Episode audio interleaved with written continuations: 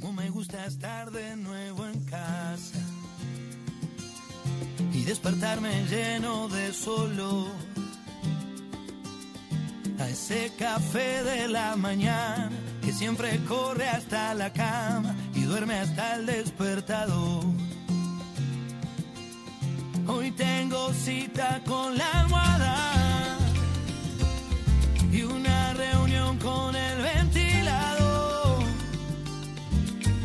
salida con mi perro porque no entiende de pretexto y dejo en pausa mi sillón.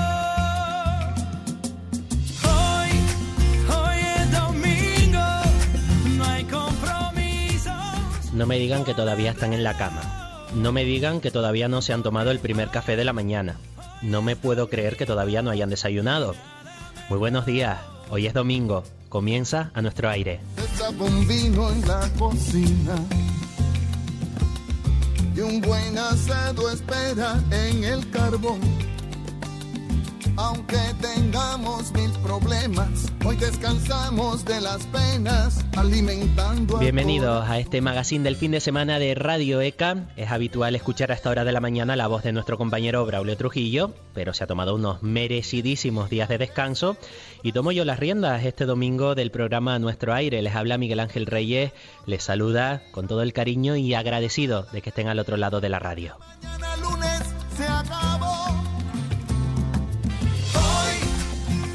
Y estoy tan agradecido que hemos preparado entre todos, entre el equipo de Radio ECA, un programa muy especial para este domingo 5 de junio. Fíjense, llevamos ya bastantes años buscando a Valentina. ¿Conocen esa canción, eh, verdad? La de En busca de Valentina, la que interpreta eh, Mestizai, casi no lo digo, junto a Taburiente. Pues bien, hoy Radio ECA ha encontrado a una Valentina, a la Valentina del mundo. Quédense con nosotros y sabrán de quién se trata. Porque hoy,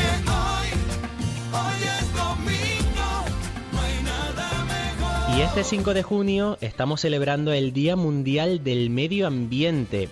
Vamos a hablar de medio ambiente con un hombre que sabe muchísimo sobre este asunto de nuestro archipiélago. Él es catedrático emérito. Hablamos con Wilfredo Wilpred. A él le vamos a preguntar cómo ha cambiado el cuidado por el medio ambiente en las últimas décadas y le vamos a preguntar también cuáles son los principales problemas medioambientales de nuestro archipiélago y a los que tenemos que prestar muchísima atención.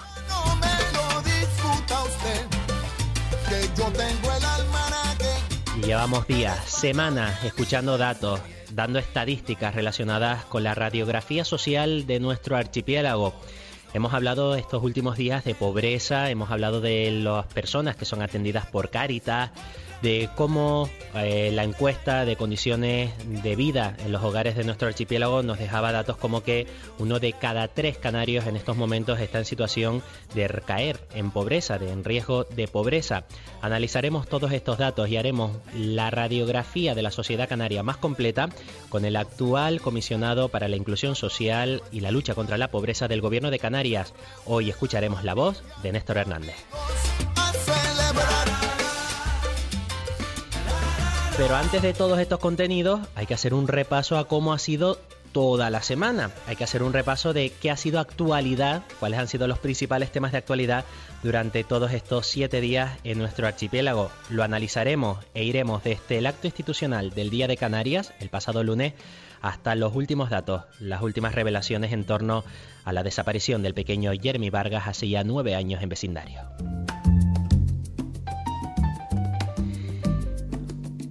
Hoy es domingo. Si usted está todavía en la cama, bueno, le dejamos que se quede unos minutitos más, pero no demasiado, porque hay mucha actividad cultural por todo el archipiélago que iremos detallando también aquí, en Radio ECA.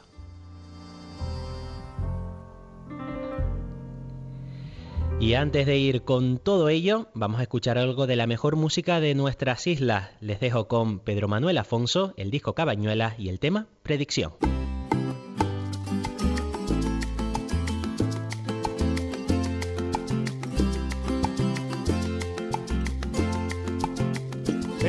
Las cintas como gaviotas lejanas, como canto de fiesta en esta tarde nublada. El tiempo se predice con cabañuelas echadas, a la brisa de tus besos, a los vientos de mi alma. Tempestad que desvela mis noches de marejada. Mientras duerme tu piel entre otros brazos en calma.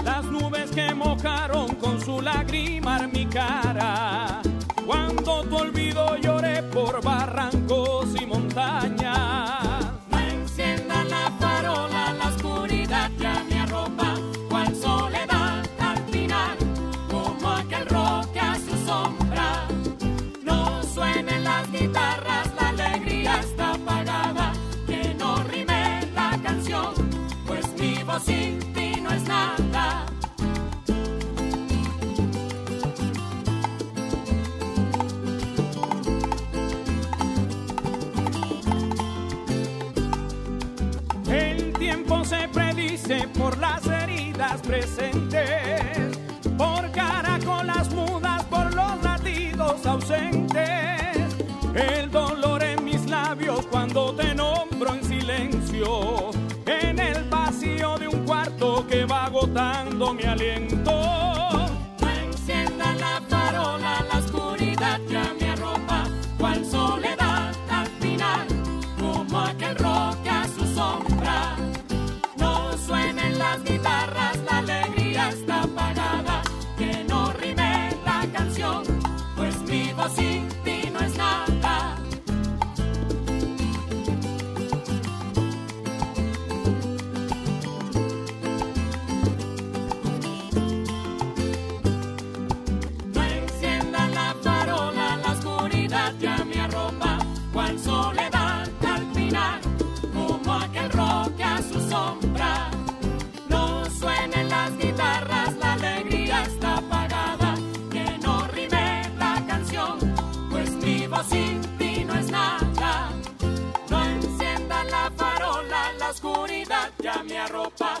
Soledad al pinar, como aquel roque a su sombra.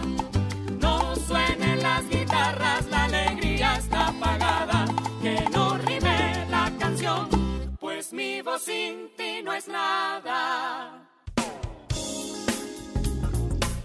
La formación, nuestra razón de ser.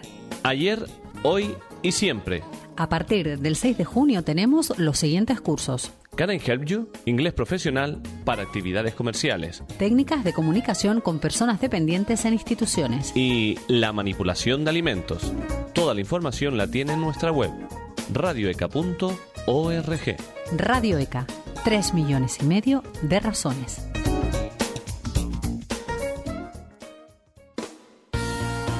La ciencia y su actualidad de la mano del Instituto de Astrofísica de Canarias y Radio ECA. Coffee Break ¿Y eso qué es Coffee Break? Pues la tertulia semanal de actualidad científica. Ya, ¿podría ser un poco más preciso? Pues a ver, un programa en el que se habla de la actualidad de la ciencia. ¿Y de la biología también se habla? Sí, de la ciencia y también de la biología. Pero menos, ¿no? No, no, sí, sí, menos, menos, menos. Coffee Break, los sábados a las 8 de la noche.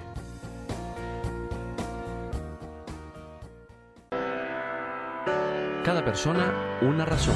Salí del sistema educativo por la puerta y entré a la formación por la ventana. Y todo gracias a Radio ECA. Se acabó el trabajo en la construcción y yo sin curro ni título. Mi madre me dijo, para eso está ECA y ya tengo graduado. La verdad es que estaba perdiendo la esperanza. Conocí a ECA y voy a comenzar un ciclo de formación profesional. Toda mi vida cuidando a personas mayores, pero sin título. Y con Radio ECA, mi experiencia tiene un reconocimiento oficial. Yo soy alumno de Radio ECA. Y yo. Y yo. Y yo. Y yo soy alumna de Radio ECA. Soy una mujer del siglo XXI. Soy un hombre del siglo XXI. Lo mío es la formación a distancia en Radio ECA. Tres millones y medio de razones. Una por cada persona sin su título oficial. El acceso al mundo laboral para las personas que tienen algún tipo de discapacidad no es fácil. El impulso de empresas comprometidas socialmente es parte esencial de una política de inclusión en la normalización de las personas con discapacidad en el trabajo. La Fundación Vodafone y Radio ECA vienen colaborando desde hace años en esa integración social y laboral plena. De esta forma, además de atender a una cuestión de derechos, también se ha mejorado la atención a nuestro alumnado gracias a la tecnología Vodafone, integrando al mismo tiempo en el equipo humano de Radio ECA a personas que presentan algún tipo de discapacidad. Fundación Vodafone y Radio ECA por una sociedad con igualdad de oportunidades.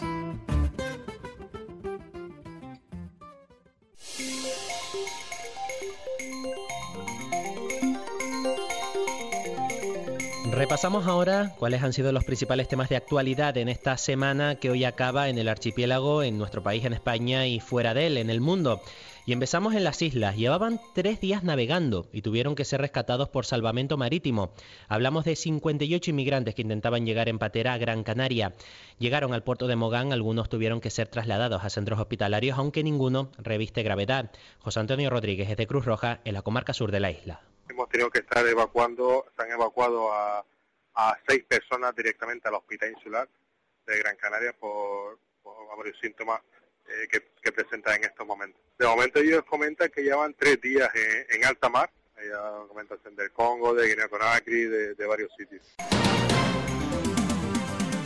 Precisamente los migrantes ocuparon buena parte del protagonismo el lunes en el acto institucional del Día de Canarias. Entre los premiados, un periodista que sabe mucho de movimientos migratorios, de seres humanos que huyen de su tierra en busca de un mundo mejor. José Naranjo, uno de los premios Canarias 2016, habló en nombre de todos los galardonados. Vivimos rodeados de miedos y de prejuicios. Al igual que los ruedines de la bicicleta pueden ser útiles durante un tiempo. Porque llega un día en que hay que desprenderse de ellos, mirar al frente y empezar a pedalear sin ayuda. Tenemos que caernos para poder volver a levantarnos. Tenemos que golpearnos con la realidad. Tenemos que hacernos las preguntas correctas y buscar las respuestas adecuadas, como individuos, pero también como sociedad, como proyecto colectivo de convivencia que somos. Existe toda una arquitectura del temor que levanta muros a nuestro alrededor.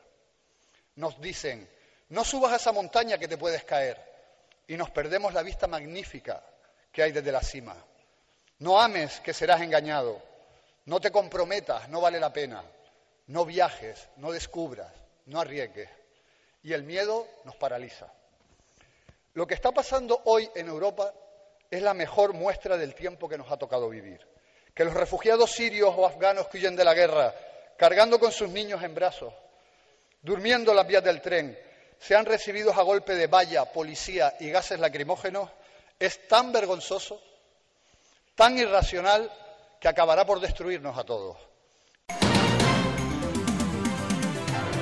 Y no dejamos el mar, el fondo de nuestras islas también es noticia. Ya no lo llamaremos tanto volcán submarino del Hierro o volcán de la Restinga, ya tiene nombre propio, Volcán Tagoro. Ese es el nombre oficial bautizado por el Instituto Hidrográfico de la Marina a propuesta del Instituto Español de Oceanografía. Tagoro es el nombre del volcán del Hierro, una palabra bereber que significa recinto circular de piedras o lugar de reunión. A la presidenta del Cabildo de Reño no le ha gustado mucho la forma en la que se ha tomado esta decisión. Desde el Instituto Hidrográfico de la Marina dicen que siempre se han tomado las decisiones sobre el nombre de los nuevos volcanes submarinos o montes submarinos en nuestro país de esta manera.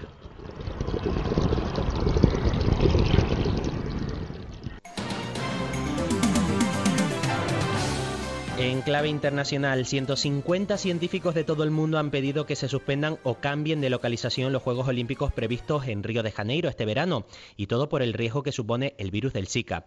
Un riesgo que podría ser que deportistas como Pau Gasol no acudan a la cita olímpica. Gasol espera recibir más información sobre la situación del virus en Brasil para tomar una decisión final. Estoy valorando también, lo estoy valorando. Como, como creo que cualquier atleta eh, que eh, y cualquier persona, ya no solo atleta, que fuera o se esté valorando ir a Río, eh, lo valore. Es para valorarlo. El tabaco mata, cada año mueren en Canarias por su culpa 3.000 personas, según Salud Pública. Para que se hagan una idea, muere tanta gente por el cigarro en nuestras islas como habitantes tienen municipios como Vallehermoso, Valle Seco o Fasnia. Esta semana celebrábamos el Día Mundial sin Tabaco y desde nomafumadores.org rechazan el apoyo del gobierno de Canarias a la industria tabacalera. Abel Román Hamid es portavoz de esta asociación. Por eso nos extraña muchísimo que hace como dos semanas el gobierno haya eh, decidido apoyar a la industria tabaquera, porque dice que emplea a 2.500 personas. Eso es como decir ¿eh? que el gobierno canario da, abre la puerta a los, a los distribuidores de la droga porque provoca muchos puestos de trabajo. ¿Que, ¿Qué es lo importante? ¿La vida y la salud de los canarios o los beneficios de cuatro industriales? Atención si usted está en situación de desempleo. Si está buscando trabajo, sepa que en verano la probabilidad de encontrarlo es mayor. En los próximos meses se generarán en Canarias al menos unos 38.000 puestos de trabajo relacionados con la campaña de verano. Esta semana conocíamos también el dato del paro del mes de mayo. Caía en nuestro archipiélago un 0,82%. 2.000 personas dejaban estas listas del paro en las islas. Hablamos de más puestos de trabajo en verano, un 3% más previsto según ADECO. Ahora bien, puede que se esté creando más empleo, pero en no pocas ocasiones no permite al empleado salir de la pobreza.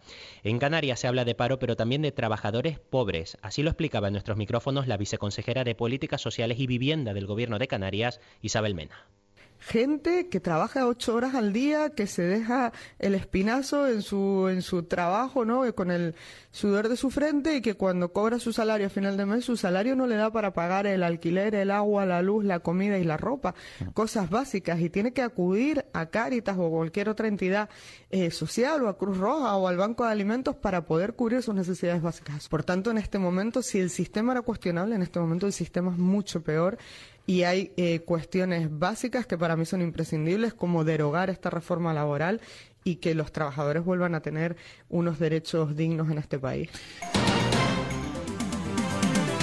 Cronificación de la pobreza, o más claro, Pobreza crónica. Unas 20.000 personas en Canarias fueron atendidas por Cáritas de forma directa en 2015 y entre ellas personas para las que una salida de la pobreza resulta casi un imposible. Por ejemplo, personas mayores de 40 años en situación de desempleo que tienen muy difícil encontrar trabajo. Esta, esta semana profundizábamos, lo digo bien, sobre esta realidad con Ana Durán, responsable de Acción Social de Cáritas Diocesana en Canarias. Pero sí constatamos que hay un grupo de unas 10.000 personas eh, pues desde hace casi una década, es decir, ahí hace casi 10 años estamos analizando los datos de las personas a las que atendemos y nunca nunca bajamos de las 10.000 personas atendidas, que eso repercute pues al, menos en 30.000 personas de manera indirecta. Y que sea momento de crisis o sea momento de bonanza, pues no conseguimos que se incorporen con plenitud a la sociedad y es lo que fundamentalmente es el dato que más nos preocupa ahora mismo. Hoy es domingo, hoy es 5 de junio, Día Mundial del Medio Ambiente. En unos minutos hablaremos aquí sobre el medio ambiente con uno de los hombres que más saben sobre esto en nuestro archipiélago, con el catedrático emérito Wilfredo Wilpret. También hemos sabido esta semana que en 10 años uno de los símbolos naturales de Canarias podría entrar en un declive absoluto. Se trata de la Fénix canariensis, de la palmera canaria a la que el picudo sigue dañando. Además de las cabras silvestres, polémica especie invasora en Gran Canaria, parece para el biólogo y activista social Enrique Caro, la situación de las palmeras es un problema problema al que habría que prestarle un poquito más de atención. La palmera canaria hoy está en un gran peligro de supervivencia por la generalización del, de la diocandra, un, escarabajo que lleva ya unas cuantas décadas en, Gran Canaria, que es a, problema al cual el Cabildo ha dado la espalda de una manera eh, em, casi vergonzosa y que entre los especialistas de la palmera y biólogos eh, y expertos y, personas interesadas y activistas sociales entienden que es un problema muy grave.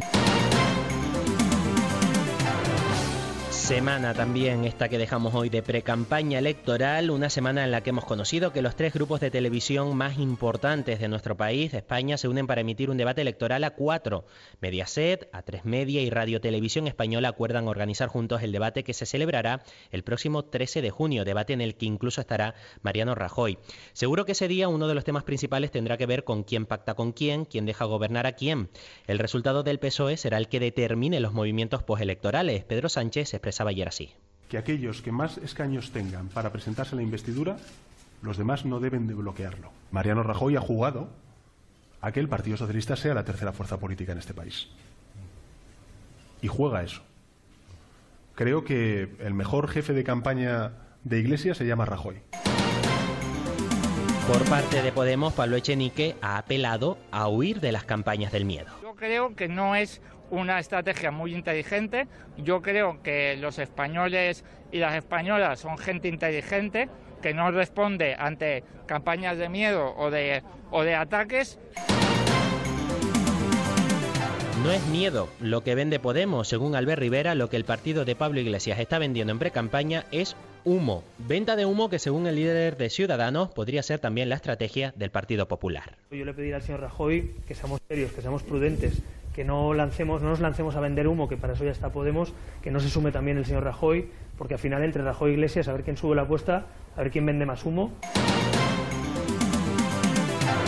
Hemos escuchado al PSOE, a Podemos, a Ciudadanos, falta el PP. No le gusta a Rajoy que un partido con menos escaños que el suyo, que el Partido Popular, un partido como Ciudadanos, le diga a él que tiene que dejar la política. Que alguien con 40 escaños quiera decirle a alguien que tiene 123 que se tiene que ir, me parece dudosamente democrático, ¿no? Yo creo que en el fondo de lo que se trata es de ocultar que Ciudadanos tiene un candidato que es Pedro Sánchez.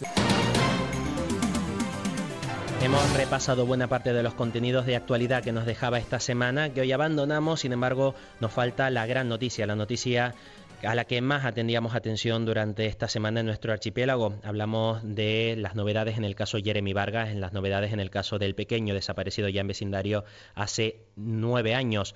Durante el miércoles conocíamos la noticia, nos la confirmaba el delegado del gobierno en las islas, Enrique Hernández Bento.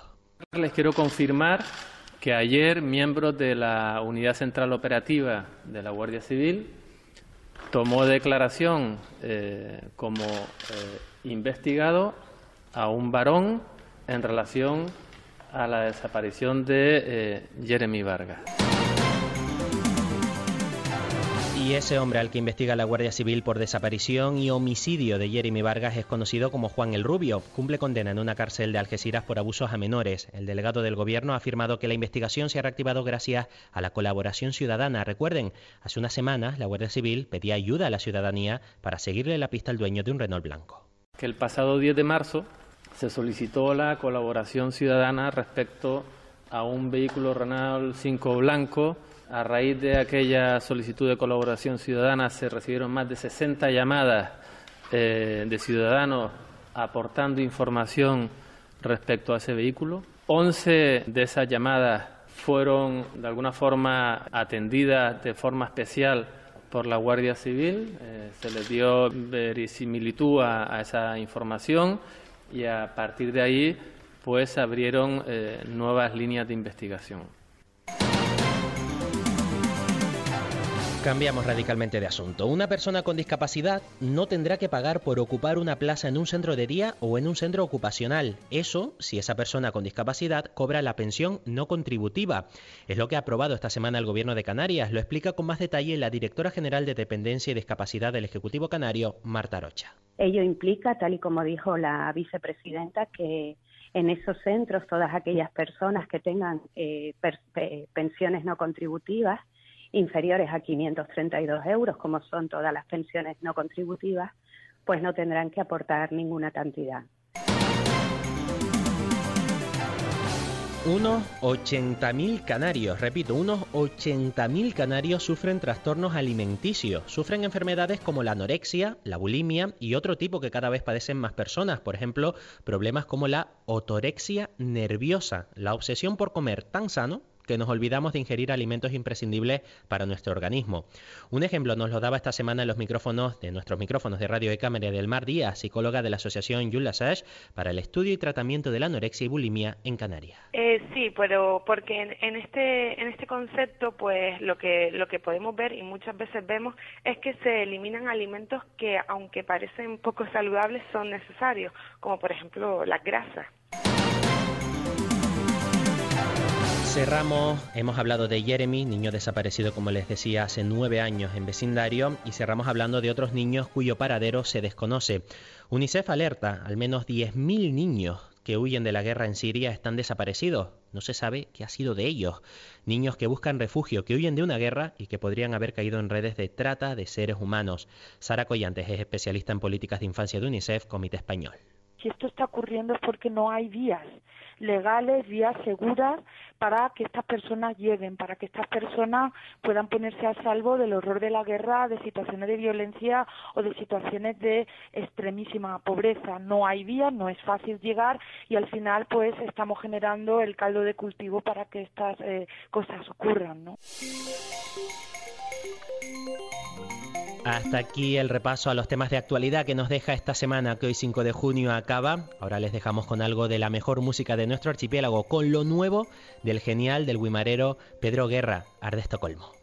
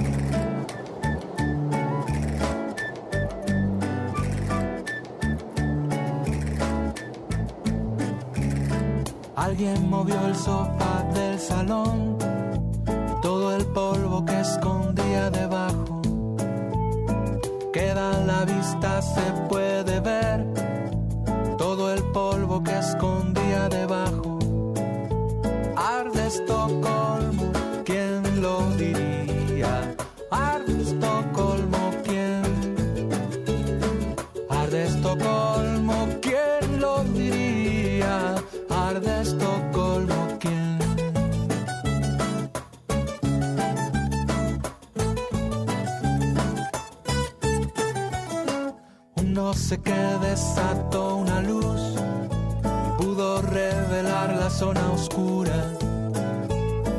Queda a la vista, se puede ver la verdad de la ciudad desnuda.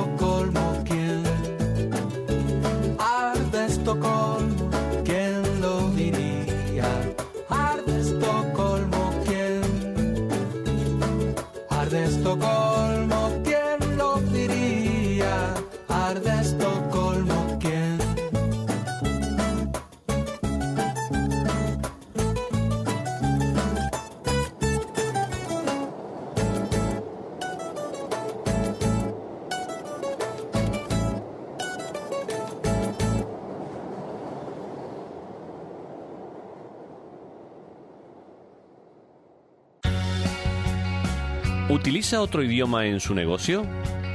¿Le gustaría utilizarlo? El curso Can I Help You a partir del 6 de junio en Radio ECA. Más información en nuestra web radioeca.org. Radio ECA, 3 millones y medio de razones.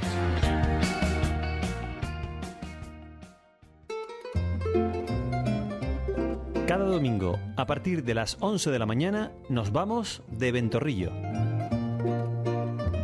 Radio ECA le ofrece lo mejor de nuestro folclore con algunas pinceladas de historia, curiosidades, gastronomía, deportes autóctonos y otros temas de interés.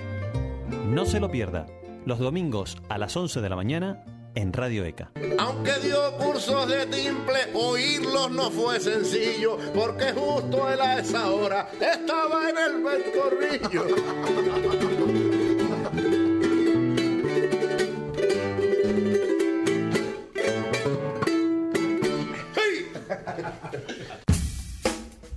El Servicio Canario de Empleo y Radio ECA colaboran para la acreditación de las competencias clave de aquellas personas que quieran acceder a la formación de los certificados de profesionalidad de nivel 2 y 3.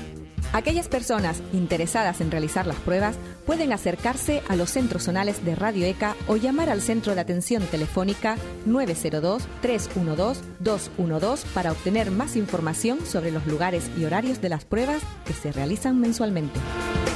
Promocione su capacidad de empleabilidad. Radio ECA, 50 años en su casa.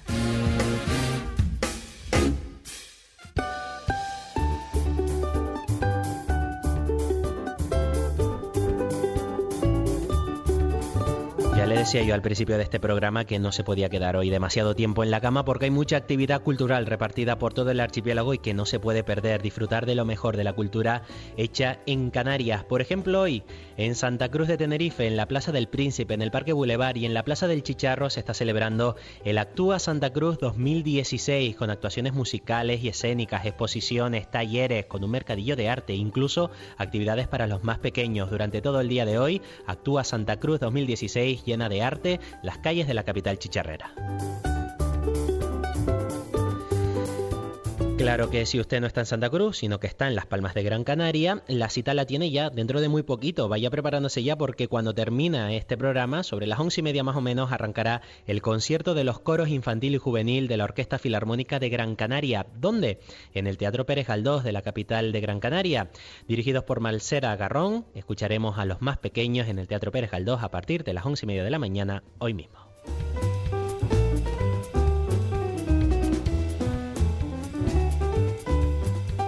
No se me enfade nadie de las islas no capitalinas, porque también hay arte, también hay cultura, también hay actividades en Fuerteventura, por ejemplo en Puerto del Rosario, en el auditorio insular de ese municipio, de esa ciudad. Hoy podremos disfrutar del trámite 2 de Acelera Producciones. Será a partir de las 7 de la tarde. Saben que en el trámite 2 actúan Cristina Medina, el genial humorista Quique Pérez, la genial humorista también Yaneli Hernández y también el espectacular Mingo Ruano. Lo pueden disfrutar a partir de las 7 de la tarde, como les digo, apunten en el auditorio insular de Puerto del Rosario, en la isla de Fuerteventura.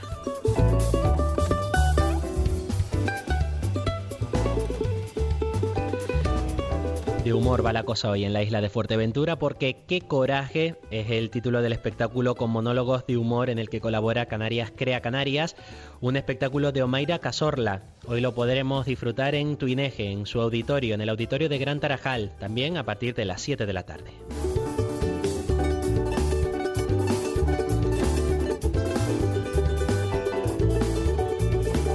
Atención, gente de La Palma que nos esté escuchando, atención Isla Bonita porque hoy la ópera de Don Giovanni aterriza en el Teatro Circo de Marte.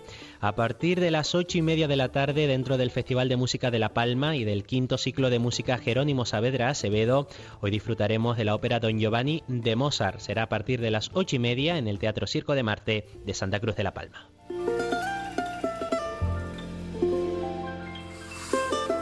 Una última cita. En Santa Cruz de Tenerife, en el auditorio de Tenerife Adán Martín, el protagonista será hoy Carlos Rivera, el cantante mexicano conocidísimo por su interpretación en el musical El Rey León. Llega hasta Santa Cruz de Tenerife con su espectáculo Yo Creo Tour. Será a partir de las ocho y media de la tarde.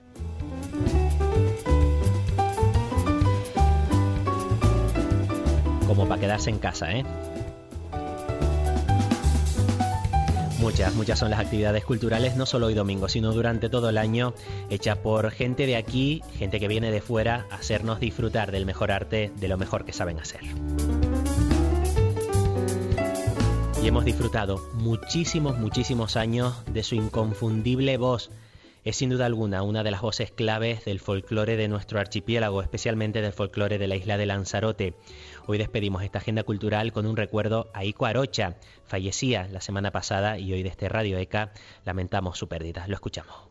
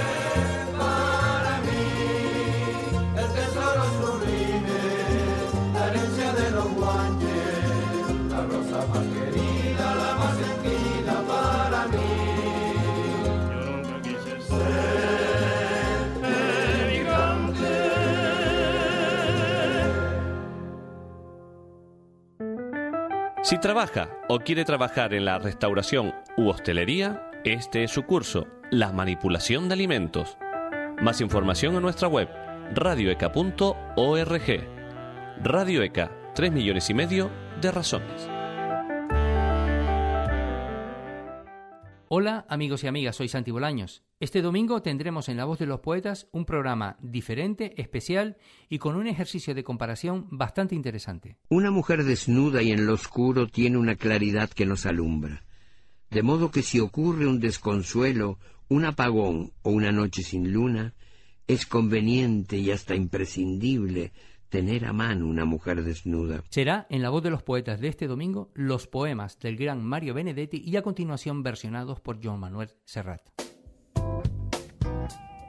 Cada vez son más las organizaciones canarias que contribuyen con sus aportaciones voluntarias a becar al alumnado de Radio ECA que no cuenta con recursos para estudiar.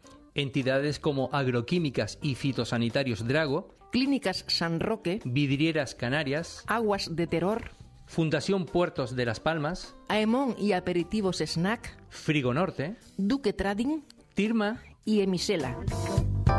Estas organizaciones se han adherido ya a este compromiso de responsabilidad social. Radio ECA agradece la colaboración a las empresas que se van sumando a esta iniciativa para formar a quienes más lo necesitan.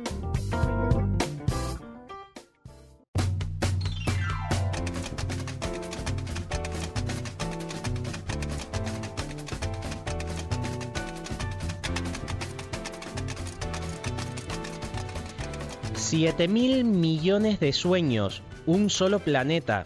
Consumamos con moderación. Este es el mensaje que el día de hoy lanza la ONU. Hoy se celebra 5 de junio el Día Mundial del Medio Ambiente. Y queremos celebrarlo con uno de los hombres que más saben de medio ambiente en nuestro archipiélago. Fíjense en el siguiente currículum. Licenciado y doctor en farmacia por la Universidad Complutense de Madrid, con sobresaliente cum laude, premio extraordinario de licenciatura. Además, catedrático y profesor emérito de la Universidad de La Laguna, doctor honoris causa en Ciencias Naturales por la Universidad Leibniz de Hannover, en Alemania. A esta hora de la mañana nos atiende Wilfredo Wilpret. Señor Wilpret, muy buenos días. Muy buenos días. Gracias por estar con nosotros esta mañana en Radio ECA, celebrando un día muy especial para usted también, ¿verdad? Es un placer estar con ustedes, sí, señor. Hablemos del medio ambiente han pasado muchos años desde que estallara en los años 60 la necesidad de cuidar el planeta en el que vivíamos, la necesidad de estar un poquito más pendientes de nuestra naturaleza, de la que nos rodea. En todas estas décadas que usted ha vivido, por cierto, ¿en qué ha cambiado el cuidado, la sensibilización por el medio ambiente? Tiene como todas las cosas en la vida dos caras, una cara positiva y una cara negativa. Vamos a empezar por la positiva. Y si lo hacemos al revés, un señor Will Press, y empezamos por la negativa para quedarnos con un buen sabor de boca. Vale, venga. ¿Se anima? Venga, mejor. venga, vale, vale. Vamos a empezar con la cara negativa. Venga, sí, mejor. En primer lugar, como ustedes acaban de empezar el programa, la humanidad se ha doblado en habitantes y por tanto se ha doblado la pobreza, se ha doblado la falta, digamos, de alimentos, la falta de agua, hay cosas verdaderamente impensables en el mundo actual, como ocurre por ejemplo en África, se ha destrozado de una manera salvaje la Amazonía y los bosques tropicales, se han contaminado los mares, hay islas de plástico que están creciendo y que están nadando en el Océano Pacífico, que son tan amplias como la península ibérica, y bueno, pues hemos estado lanzando digamos, al, a la atmósfera enormes cantidades de toneladas de, de, gases contaminantes, los pesticidas son verdaderamente terribles, la ingeniería genética plantea un problema y al mismo tiempo también pues la resistencia microbiana a los antibióticos es también otro gran factor. Aparte de eso que el hecho de que nos trasladamos de un lado a otro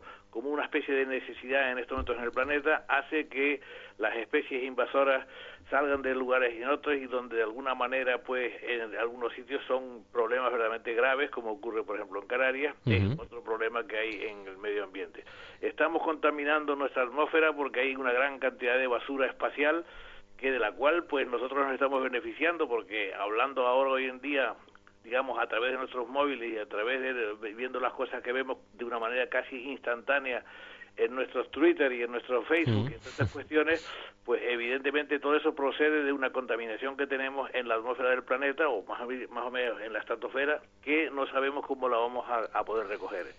Eso sí, a grosso modo, las armas han aumentado, los problemas bélicos también han aumentado, las armas son cada vez más sofisticadas, ya se puede matar a una persona con un dron y es más, hay que radioquímica, en fin, podría estar diciéndole cosas tremendamente negativas que a lo mejor a la gente se le encogería el alma. Por tanto, yo después de esta especie de primera impresión, Casi una visión mm, apocalíptica. Vamos a cambiarlo urgentemente, señor Wilfred, ¿eh? que estamos de celebración del Día Mundial del Medio Ambiente. Exactamente. Eh, usted mismo me ha dicho que empezara por lo negativo. Y fíjese el catálogo que le he puesto, que está ahí, que está en la prensa todos los días. días. serio, es verdad. El ESB, si ustedes ven la televisión, pues en la televisión probablemente el 80% de las cosas que estamos viendo en la televisión, casi siempre, salvo la, la, parte lúdica de las, de, las televisiones comerciales, pero si uno ve Euronews o si uno está viendo, por ejemplo, la, televisión nacional, hay un tanto por ciento muy elevado, catastrófico, que nos ponen en la cara situaciones realmente brutales. Por ejemplo, el, el, el último naufragio de un barco en el Mediterráneo, en donde se vuelca el barco y se caen todas las personas al mar y se ahogan como está ocurriendo en el Mediterráneo, que se ha transformado en una especie de cementerio acuático, donde hay tantísimos cadáveres perdidos ahí que en donde nadie los ha podido recoger, pues esos son hechos dramáticos que nos los están sirviendo a la hora de la comida, al mediodía y a cualquier momento, ¿no verdad? Bueno, pues ese es el lado negativo. ¿Cuál es el lado positivo?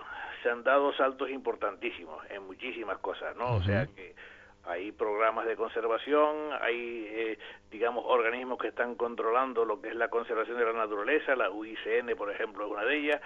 Estamos creando reservas naturales, se han creado parques nacionales en todo el planeta, hay una manifiesta disponibilidad a intentar buscar nuevas energías como son las fotovoltaicas y demás, ¿no? Y eh, porque estamos viendo que el recurso petróleo pues está terminándose, en fin, hay toda una serie de cosas positivas que redundan. La ha mejorado en, el, en digamos en el primer mundo, que es el mundo de nosotros vivimos, ha mejorado muchísimo la difusión de la cultura, la gente está más educada, hay una, una mayor, eh, digamos, transmisión del pensamiento y, y de las experiencias. El propio turismo tiene su lado positivo y lado negativo, pero por un lado está el positivo que es el, el, el económico, por el negativo es la destrucción del medio ambiente lo que podríamos llamar la urbanización de gran cantidad de espacios naturales para poder acoger a la gente que se mueve de un lado para otro. O sea, todo tiene sus más y sus menos.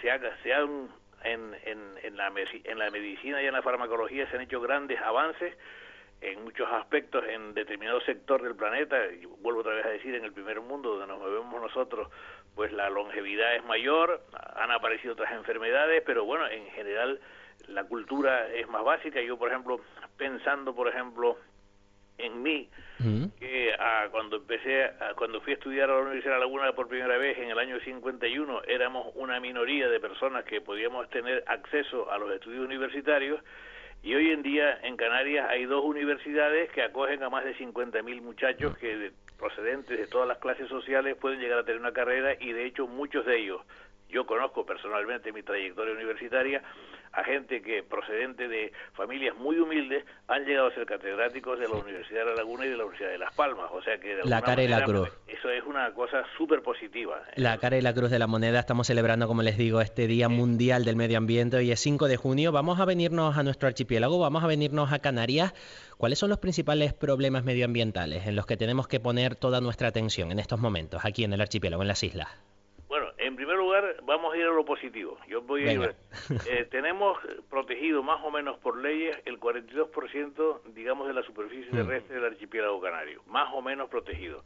Estamos incumpliendo de alguna manera una, una, las directivas europeas porque no hemos puesto todavía en marcha todos los planes de uso y gestión que tienen cada uno de estos espacios naturales que están recogidos en la ley de espacios naturales agrarios. Pero, evidentemente, tenemos muchas muchas reservas de biosfera, hay cuatro parques nacionales en Canarias y que más o menos están bien gestionados con sus problemas como todos que tienen, ¿no?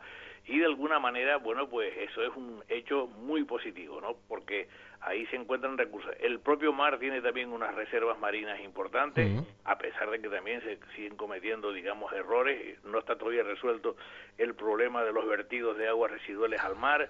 Era actualidad esta misma semana, ¿verdad, señor Wilpred? Era actualidad que el gobierno de Canarias parece que se había olvidado durante los últimos ocho años de actualizar eh, la información relacionada con los vertidos, los vertidos ilegales que se lanzan al mar en nuestro archipiélago. Ese problema es un problema grave. ¿no? Mm. Luego tenemos el problema de las especies invasoras. Usted habrá visto por ahí una gramínea que la llaman rabo de gato, sí. que entró en Las Palmas por primera vez en los años 50 entre la aldea entre Agaet y la de Nicolás y hoy en día es un problema que ha sido uno de los grandes fracasos ambientales de todos los gobiernos canarios. La expansión de esa especie que de alguna manera está ocupando grandes especies en los lugares en donde el territorio sea de alguna manera transformado o deteriorado por las infraestructuras que se crean, por, el, por la cantidad, digamos, de rotura o de transformación del espacio natural, por la, el abandono de la agricultura rural, que es otro de los grandes fracasos que tenemos en estos momentos. Hay enorme cantidad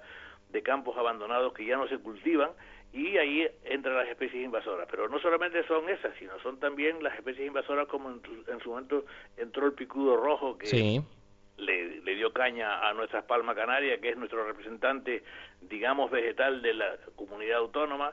Se han metido, por ejemplo, también culebras en la isla de Gran Canaria, que ha sido un problema, ¿no verdad? Y me falta hablar de las cabras, de las cabras de Gran Canaria y las que han aparecido también, los muflones que han aparecido también en el, en el Parque Nacional de Garajonay, más los que hay en el Parque Nacional de, del Teide, en la, en la Gomera y en Tenerife. Ese es, un problema, ese es un problema tremendo que existe con la gente que hay tantos cerebros que piensan de manera distinta como personas hay en el planeta. Es decir, si, somos 7 mil millones de personas en el planeta, como usted acaba de decir al principio, 7 mil personas que piensan de manera distinta. Y ahí se puede, en, ese, en, el, en esa máquina que es el cerebro humano, que es imprevisible, pueden ocurrir cualquier cosa.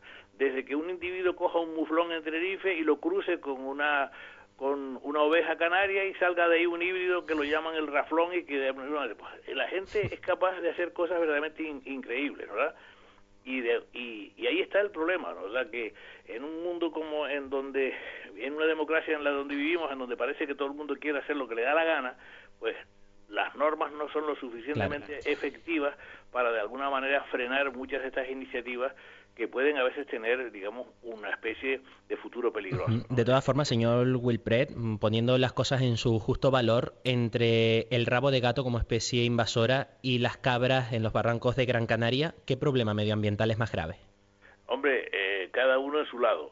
En estos momentos, eh, en estos momentos personalmente, yo creo que el rabo de gato es el problema ambiental más grave que tiene todo el archipiélago canario, sobre todo en la isla de Gran Canaria, en Tenerife y también en, La Palma, donde, donde la extensión ha sido verdaderamente brutal porque no se supo actuar de una manera decisiva desde el primer momento. A pesar de la enorme cantidad de veces que estuvimos nosotros publicando cosas, se hizo un proyecto para la erradicación en la isla de La Palma, ese proyecto digamos, que fue efectivo y que fue dirigido por un alumno mío que es el catedrático eh, Pedro Luis Pérez de Paz, de, la, Laguna, pues llegó casi prácticamente a su erradicación y cuando le dijo al Cabildo Insular de La Palma que había que continuar, que había que continuar vigilándolo, pues no hubo dinero, se destinó el dinero a otra cosa y hoy en día es un problema grave en esa isla. ¿Y cuáles son las consecuencias de la expansión tan alarmante, como usted dice, del, del rabo de gato por el archipiélago?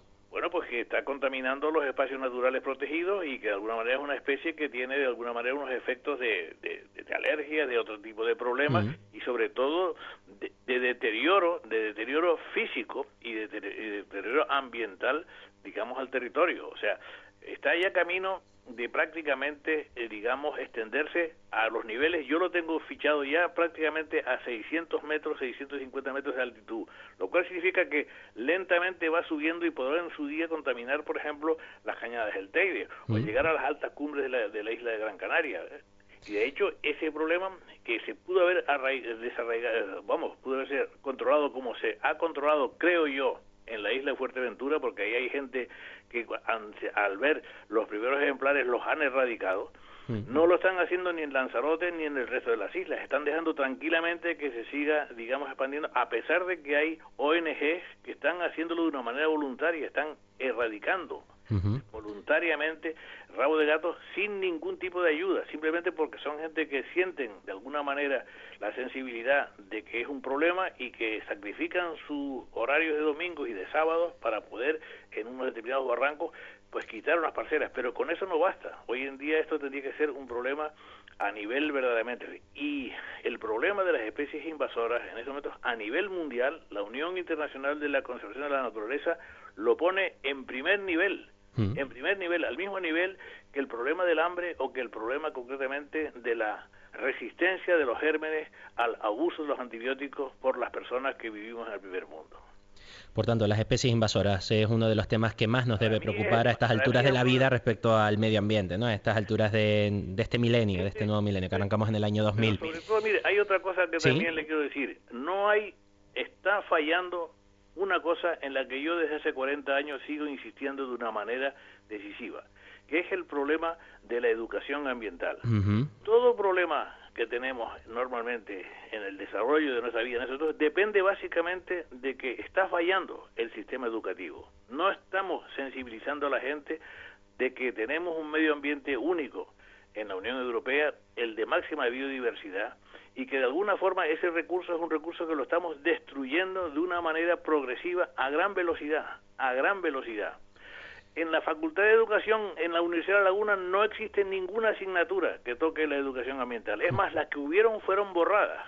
Por ponerle un ejemplo trágico de lo que supone... Y son las personas que luego en los colegios tienen que transmitir a los más pequeños los valores medioambientales, realmente, ¿no? Pero es que las, las personas que lo saben, que lo quieren transmitir, desde, mi punto de vista, son gente de muy buena voluntad, pero que no están formados, no saben lo que tienen que transmitir. Les falta, digamos, un conocimiento previo, mínimo, de gente que les enseña lo que es, cómo hay que transmitirlo desde la, la, parte didáctica también, ¿no? O sea, hay muchísima gente que tiene muy buena voluntad, hay muchísimas ONGs que están haciendo cosas positivas, pero todo de una manera aislada y sin embargo, digamos, no existe una coordinación de preparar a gente que sepa transmitir el mensaje necesario para poder cuidar al medio ambiente, del cual vivimos.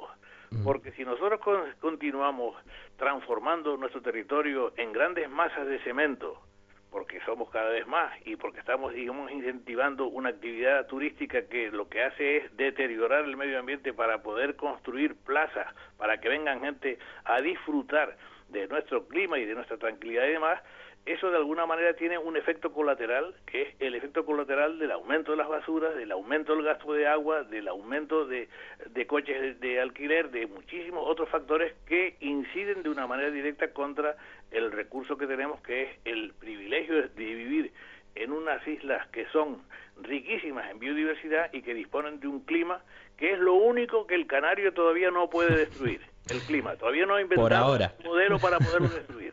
Por ahora, seguro que alguna mente prodigiosa, como decíamos al principio en esta entrevista, las mentes de mucha gente llegan a situaciones que en principio parecían imposibles y que al final llegan, como esa mezcla entre muflón y oveja canaria, ¿no? ¿Cómo se llamaba? Raflón. El raflón. Mire, yo lo único que quisiera es que usted transmita al final de esta conversación. Sí, por supuesto, lo que usted quiera un mensaje optimista. Yo Vamos soy allá. optimista, ¿eh? yo soy optimista y yo creo en las nuevas generaciones, en las nuevas generaciones de la era tecnológica. Creo en ellas de una manera positiva y porque lo puedo ver y lo, y lo compruebo. Yo creo que en eso está el futuro, pero hay que ayudarles. Y en estos momentos, desgraciadamente en esta región, las mentes más privilegiadas tienen que buscarse el pan diario fuera del territorio nuestro, fuera de Canarias y fuera de la península ibérica y de España en general. No hay en estos momentos salida para muchas de estas mentes buenas y privilegiadas que estamos nosotros formando aquí, pagándolas su formación con nuestros impuestos para que luego se marchen a otros países y sean ellos los que se beneficien de lo que nosotros hemos producido aquí. Estamos despilfarrando el capital más importante que tenemos en la región canaria, que es el capital humano la calidad humana de nuestra gente joven que se tiene que marchar fuera porque aquí no le buscamos un puesto de trabajo adecuado. Nos dedicamos a ferias, nos dedicamos a muchas otras cosas, a gastarnos el dinero en las cosas lúdicas, pero no nos preocupamos en educar a nuestra gente, en crear posibilidades de investigación y trabajo para que estas mentes privilegiadas, que son muchas y muy buenas, se puedan quedar en su tierra. Yo, si me permite, señor Wilfred, siempre digo lo mismo en España, en este caso en Canarias, no se ha invertido, se ha gastado, por ejemplo, en becas, porque una inversión es cuando se invierte para obtener beneficios. Lo que se ha hecho es gastar para que estos jóvenes se marchen a otro país donde esos países reciban los beneficios de lo que hemos invertido, de lo que hemos gastado aquí en Canarias, en España. Y es una lástima, la verdad. Eso es, porque mire, la única manera de salir de una crisis es educar al pueblo educarlo. La educación es lo más importante que hay, lo más importante que hay. Y en segundo lugar, la sanidad. Y luego ya medio ambiente y otros factores. Pero esos dos factores básicos son los factores para tener una juventud preparada, una juventud sana, que de alguna manera pueda luego, digamos, salir adelante y sacar adelante el país, ¿no verdad? Y no tener que estar, pues, a lo mejor importando como nosotros que tenemos que importar gente de fuera para que vengan a trabajar aquí a nuestras instalaciones turísticas y mandar a nuestros cerebros privilegiados se tiene que marchar fuera como migrantes hmm. para buscar trabajo en los Estados Unidos, donde lo encuentran enseguida, en Alemania, en Inglaterra, en Suiza y en, en, en Shanghái, por ejemplo, que hay canarios repartidos por el mundo en todos lados canarios brillantes, que los hemos formado aquí. Y que vuelvan, que vuelvan con todo ese talento y toda esa experiencia para cambiar nuestra tierra también. Don Wilfredo Wilpred, catedrático y profesor emérito de la Universidad de La Laguna, uno de los hombres, ya lo han escuchado, ya lo han comprobado todos los que están al otro lado de las ondas, al otro lado de la radio, uno de los hombres que más sabe de medio ambiente en nuestro archipiélago. Me voy a quedar, si le parece, señor Wilpred, con una frase, con un párrafo, mensaje de Achim Steiner, que es el subsecretario general de las Naciones Unidas y director ejecutivo del Programa para el Medio Ambiente de la ONU en ese mensaje dedicado al Día Mundial de Medio Ambiente que dice, la humanidad sigue consumiendo mucho más recursos naturales de los que el planeta puede proporcionar de modo sostenible. Muchos de los ecosistemas de la Tierra están llegando a un punto de inflexión crítico. Es hora de que cambiemos. Pues correcto, asumo eso totalmente y lo apoyo y estoy absolutamente de acuerdo, está en mi línea de pensamiento. Don Wilfredo Whippret, gracias por tirar la moneda para que saliera cara, para que saliera cruz, gracias por el mensaje positivo, gracias también por lo negativo para poder corregirlo, gracias por celebrar el Día Mundial del Medio Ambiente con Radio ECA, con la emisora cultural de Canarias. Buen día. Igualmente, muchas gracias. Un saludo. Hasta luego. Tienes consumido del daño que me hiciste, que fue lo que me diste, que perdí la razón. Desde que te conozco estoy hecho un tolete, no veo a los amigos ni salgo por ahí. Por ti dejé a los viejos el furbo y las palomas y un taxis que tenían tres duros lo vendí. Ahora vivo en las cantinas, a solas con mi dolor, mascullando el desamor, vagando por las esquinas. Te llevo como una espina clavada bajo la piel y sufro el tormento cruel de querer tu alma mezquina. Ay, ay, ay, Siona, pasión cabrera, no me atormentes como un cualquiera que aquel que espera y se desespera, ten compasión, pasión cabrera.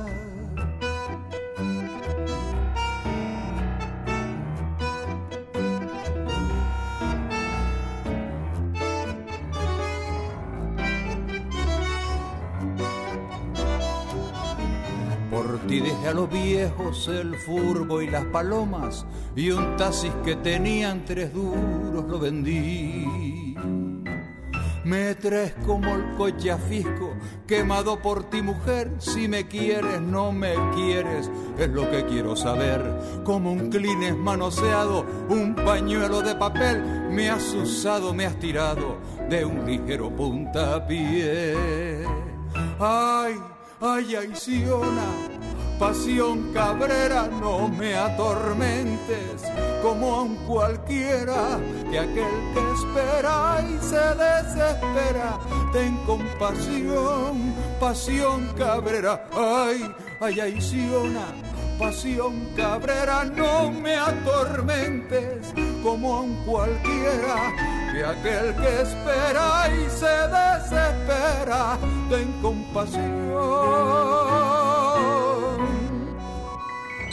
Pasión Cabrera.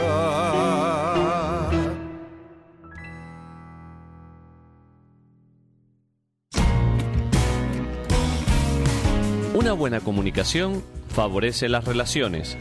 El curso Técnicas de Comunicación con Personas Dependientes en Instituciones a partir del 6 de junio en Radio ECA. Encuentre la información en nuestra web radioeca.org. Radio ECA, 3 millones y medio de razones.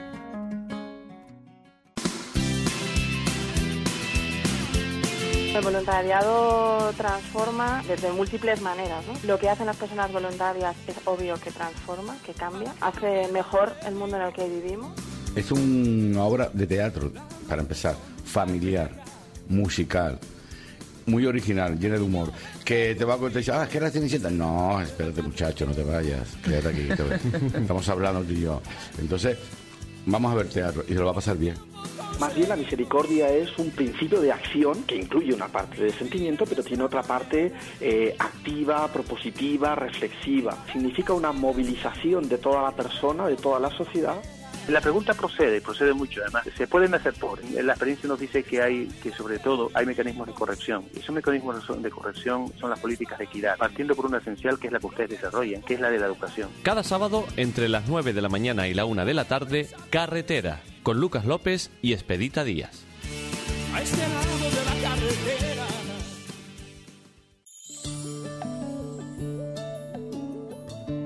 ¿Conoce la Asociación ECA? Es una obra declarada de interés público que está formada por personas que quieren colaborar a la acción educativa, formativa y promocional de Radio ECA Fundación Canaria. La Asociación ECA realiza acciones continuas de recaudación de fondos para becar a quienes más necesidades tienen. Asóciese a ECA. Puede hacerlo rellenando y enviando el formulario que encontrará en nuestra web radioeca.org en el apartado Asociación ECA.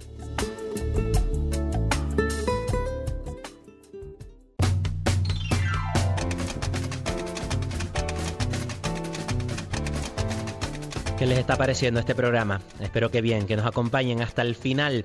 Vamos a quedarnos ahora con lo mejor de la música de nuestro archipiélago. Lo hacemos de la mano de los Gofiones. Un tipo como yo es el título de la siguiente canción que vamos a escuchar, que interpreta el mítico Pericolino. Por cierto, una curiosidad, es uno de los dos fundadores de los Gofiones que todavía están activos.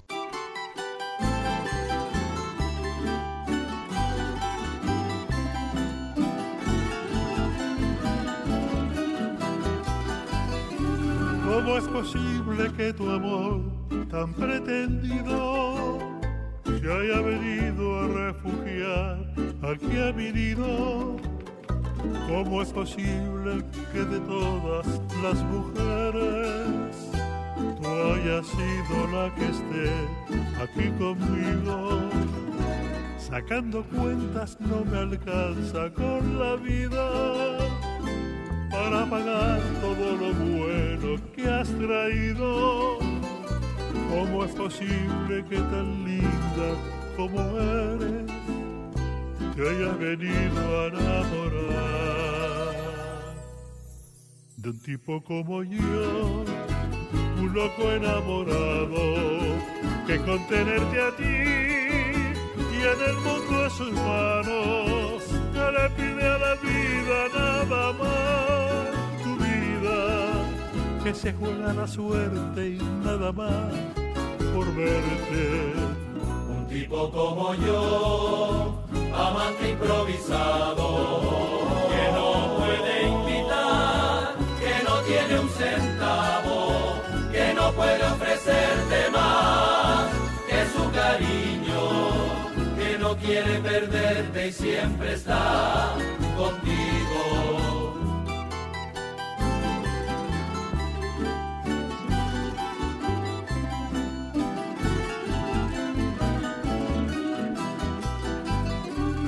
Sacando cuentas no me alcanza con la vida para pagar todo lo bueno que has traído.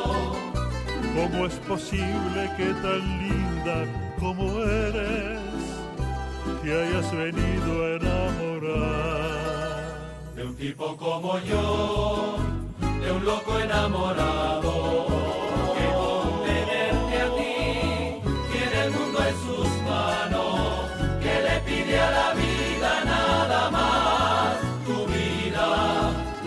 se juega la suerte y nada más por verte. Un tipo como yo, amante improvisado, que no puede invitar, que no tiene un centavo, que no puede ofrecerte más que su cariño, que no quiere perderte y siempre está tipo como yo, de un loco enamorado, que por tenerte a ti tiene el mundo en sus manos, que le pide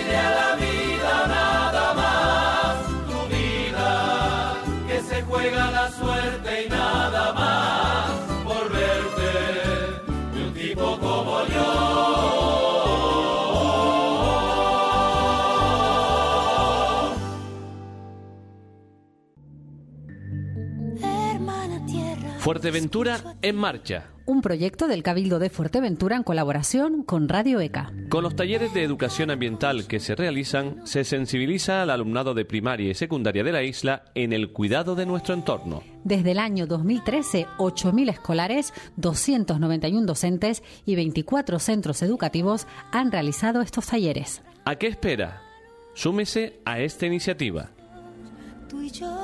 Radio ECA, 3 millones y medio de razones. La actualidad, la información, las voces del día.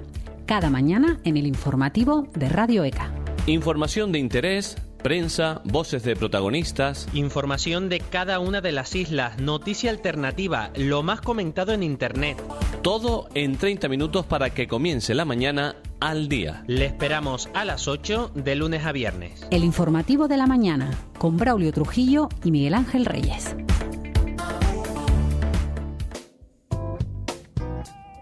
Cada vez son más las organizaciones canarias que contribuyen con sus aportaciones voluntarias a becar al alumnado de Radio ECA que no cuenta con recursos económicos para estudiar. Entidades como Fundación DISA, Grupo Areucas, Capisa, Graneros Tenerife, Canaragua Concesiones, Opein, Talleres Cutilla, Transportes Insular de La Palma, Bodegas Llanovid y Tomás Barreto. Estas organizaciones se han adherido ya a este compromiso de responsabilidad social. Radio ECA agradece la colaboración de las empresas canarias que se van sumando a esta iniciativa para formar a quienes más lo necesitan.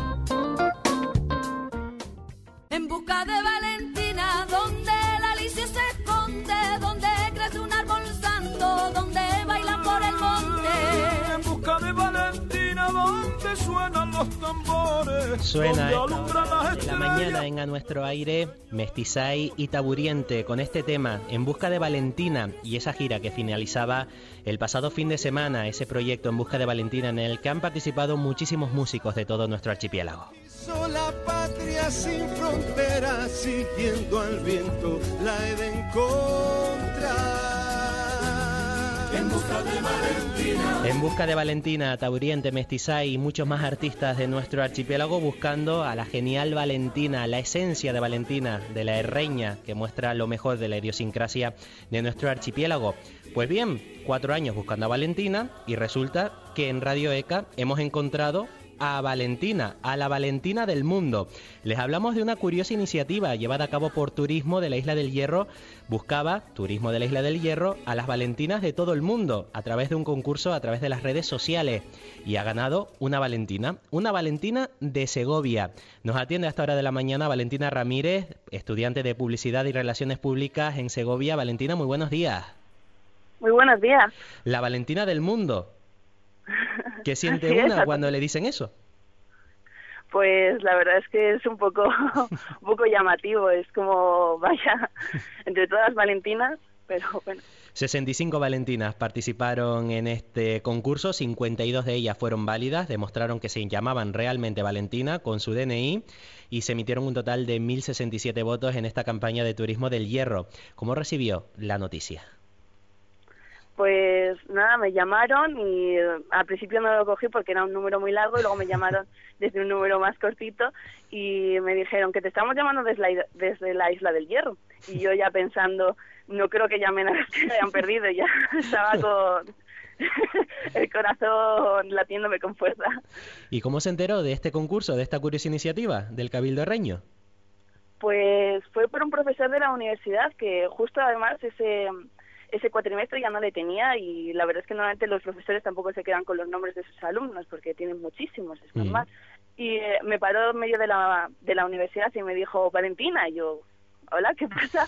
Y me dijo que había se había enterado por Twitter que había un, con- un concurso que estaba buscando a las Valentinas del mundo y que como era la única Valentina que conocía, pues que lo mirara y a ver si podía participar y a, y a ver si había suerte. Y participó directamente. ¿Cómo fue la participación que tuvo que hacer para participar en este certamen?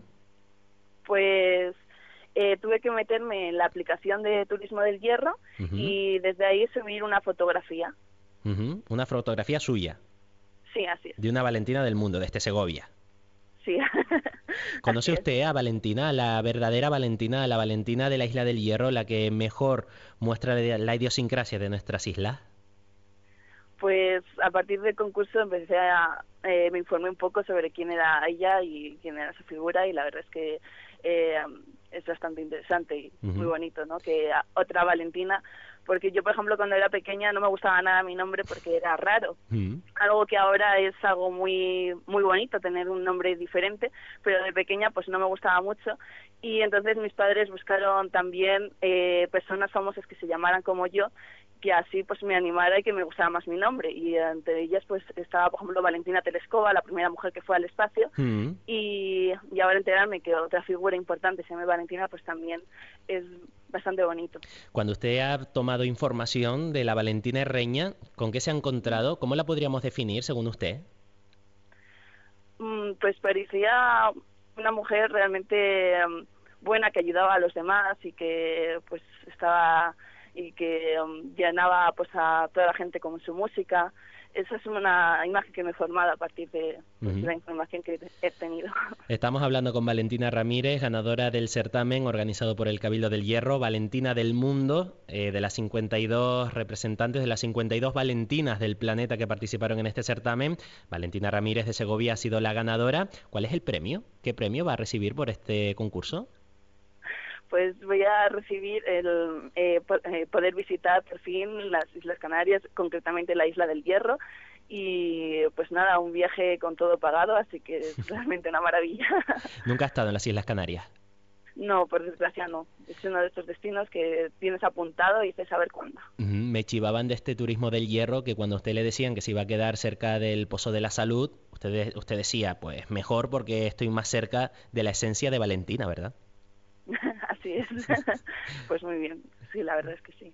Pues, Estamos eh, hablando, como les digo, con Valentina Ramírez, que vendrá a la isla del Hierro. ¿Cuál es su, su ruta? ¿Cuál es su objetivo en la isla? Además de hacer turismo, entiendo que pasar un buen rato, disfrutar de nuestro clima, el mejor del mundo, dicen por ahí, que el clima canario es el mejor de todo el planeta. Además de eso, ¿cuál es su ruta por la isla?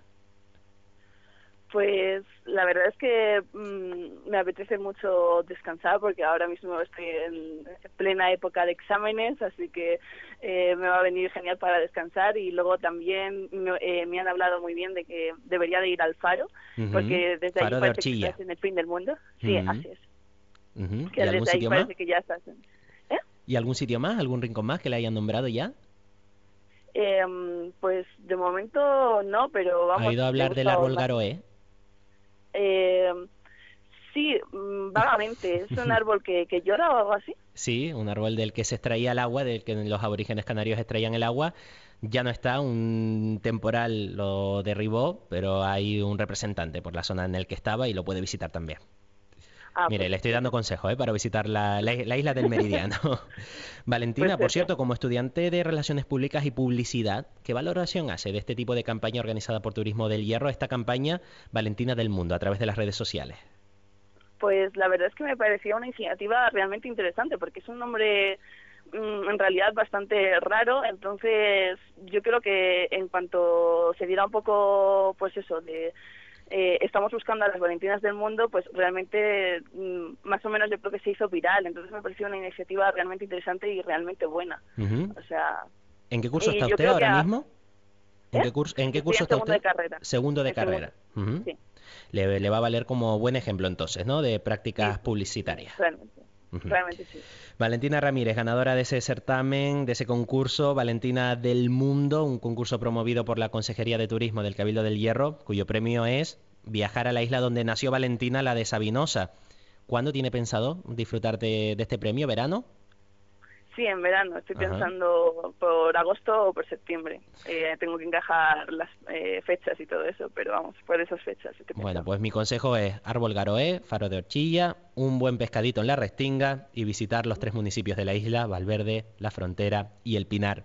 Valentina, ha sido un placer hablar con usted esta mañana, estudiante de Relaciones Públicas y Publicidad, Valentina Ramírez, ganadora de este concurso, Valentina del Mundo. Ha sido un placer y disfrute usted de la Isla del Hierro y de su premio. Muchísimas gracias, de verdad. Nos quedamos, si les parece, con Taburiente y Mestizay en busca de Valentina.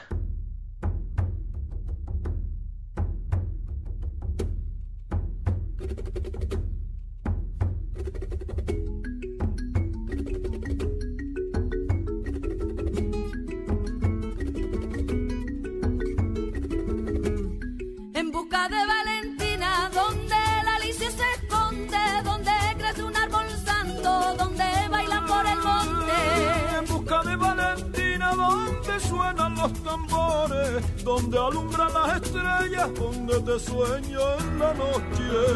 Esa mujer hizo la patria sin bandera. Su voz llegó cruzando el mar con las parleras. Esa mujer quiso la patria sin fronteras, siguiendo al viento la he de encontrar. En busca de Valentina, en busca de Valentina, en busca de Valentina, en busca de Valentina.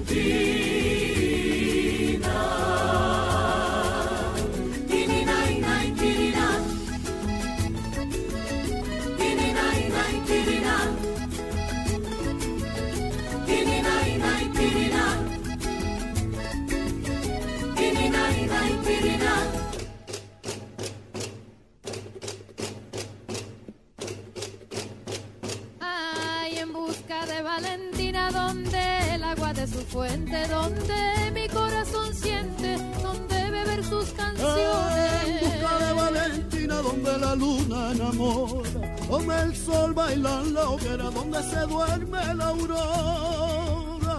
Esa mujer hizo la patria sin bandera.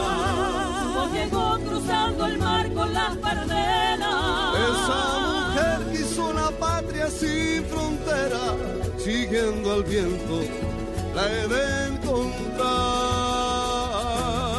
En busca de Valentina, en busca de Valentina,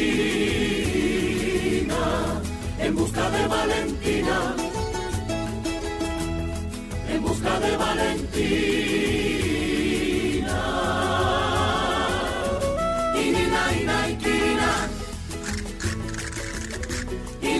99.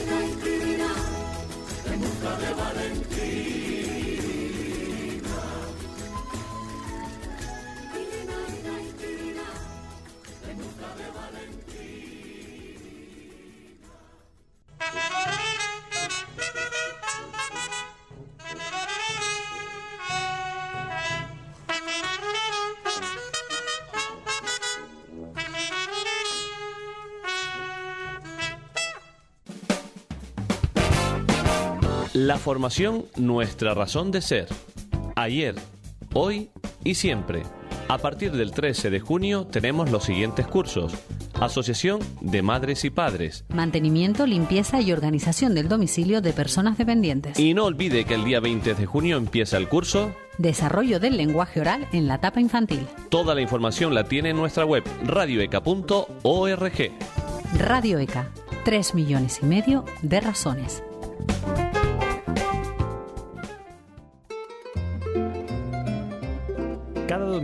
A partir de las 11 de la mañana, nos vamos de Ventorrillo. Radio ECA le ofrece lo mejor de nuestro folclore con algunas pinceladas de historia, curiosidades, gastronomía, deportes autóctonos y otros temas de interés. No se lo pierda, los domingos a las 11 de la mañana en Radio ECA. Aunque dio cursos de timple, oírlos no fue sencillo, porque justo a esa hora estaba en el pescorrillo.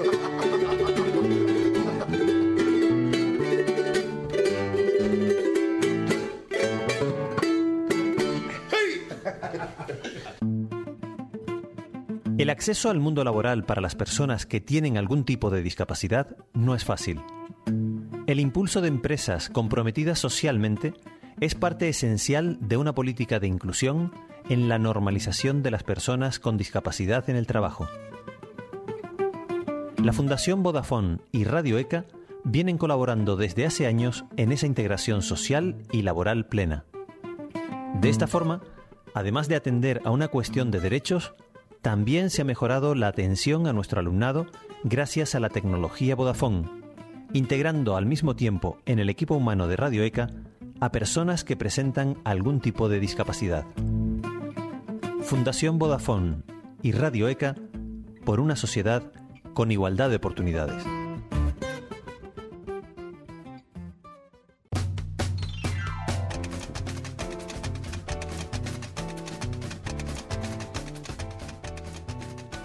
Bueno, así es la sociedad canaria. ¿O no? La pobreza crece en Canarias porque uno de cada tres habitantes de nuestras islas vive hoy en riesgo de caer en ella. El 35% de los hogares de nuestras islas tienen problemas para llegar a fin de mes. Hay en Canarias 110.000 personas que están en situación de desempleo, parados de muy larga duración, llevan en paro más de tres años. Además, más de la mitad de las familias canarias no tiene la posibilidad económica de irse de vacaciones al menos una semana. Caritas atendió a más de 30.000 canarios el pasado año 2015. Muchas estadísticas, muchos datos hechos públicos estos últimos días, un dibujo realmente poco alentador sobre la realidad social de nuestras islas. Nuestro siguiente invitado no para de luchar contra esos datos y me parece que, entre tanta mala noticia, hoy viene a Radio ECA con un mensaje ciertamente optimista. Él es encargado de vigilar y reducir la pobreza desde el gobierno de Canarias. Hablamos con el comisionado de Inclusión Social y Lucha contra la Pobreza. Él es Néstor Hernández. Señor Hernández, muy buenos días. Muy buenos días. Decía yo que venía usted con un mensaje optimista. Por favor, explícanos ese mensaje optimista, si puede ser. Eh, optimista no, vamos a ver. Es decir, mientras, mm, he debido explicarme en algún momento, mientras exista un solo parado, mientras exista un, un solo niño, mientras exista una sola familia que no tiene las condiciones de vida mínimas, eh, no estaremos satisfechos. Mientras exista un nivel de paro, de paro inscrito, inscrito, real, de 240.000 personas, a pesar de que eh, sigamos en descenso, no estamos satisfechos. Mientras tengamos la losa de un recorte en Europa de 8.000 millones de euros posible, que pueda emplear hasta 10.000, mm, tenemos que estar muy preocupados y ocupados. lo único que venimos a decir es que cuando salieron los datos de la encuesta de condiciones de vida del INE, solo clarificábamos una cosa que es que eh, esa encuesta, eh, como todos los ejercicios, se realiza en el primer trimestre, la que se publicó la semana pasada, en el primer trimestre se hizo la toma de datos del 2015. El resultado es uno de cada tres canarios en situación de riesgo de pobreza. Pero los datos son del tomados, la encuesta del 2015, con datos medios del 2014. Entonces los datos que salen son referentes al 2014. Entonces hacemos esa matización y en, una, en varias entrevistas al día decíamos, nos preocupa, nos ocupa y esto no le quita ningún ápice a la preocupación que tenemos. Pero no es menos cierto que esos datos son de entonces, entonces teníamos 61.000 parados más según la EPA, 45.000 parados más según la, eh, el CEP, el paro registrado, y entonces teníamos, mm, tenemos algunos indicadores que son reales, que no son una llamada a la esperanza, insisto, no le quitamos ningún hierro, pero que existen algunos indicadores que dicen que no estamos tan mal como entonces. Seguimos mal, pero no estamos tan mal. Más que optimismo, podríamos hablar entonces de cambio de tendencia. Cambio de tendencia. Apreciamos, hay algunos indicadores que indican un cambio de tendencia. ¿Y ese cambio de tendencia desde cuándo lo llevan ustedes notando? Lo vamos notando en el descenso del desempleo, que no nos satisface, no nos satisface. Lo... Y después hablaremos de datos que nos preocupan aún más, en coincidente con ese análisis de los 110.000 que decíamos de larga duración en Gran Canaria, eh, y podemos abordarlo. Pero hay algunos datos, ya que me pregunta, que dicen, bueno, eh, los comedores escolares mm, particularmente los comedores escolares de verano, se instauraron en el 2013, que fue el 2013 y el 2014 los peores años según todos los datos de la crisis. Entonces se inscribieron eh, unos 6.176 niños, creo recordar, me puedo equivocar, número arriba, número abajo, pero 6.176 es lo que guarda en memoria. Han ido descendiendo y para este verano 2016 las solicitudes son de 3.120. Si hay un descenso del 50% aproximadamente de solicitudes de comedores escolares de verano, que además están acompañados, como ustedes saben, de, cursos de formación en inglés y de otras actividades, son varias horas los que están los niños ahí, es que algo, es un indicador que me parece relevante. indicador que me parece relevante. Los datos que, que, tenemos también del desempleo son relevantes. Es un descenso que no nos satisface de más de 60.000 personas según la encuesta de condiciones de vida, perdón, según la EPA, eh, y eh, el de 41.000 según el paro registrado, mm, hombre, mm, son relevantes. Indican un cambio de tendencia.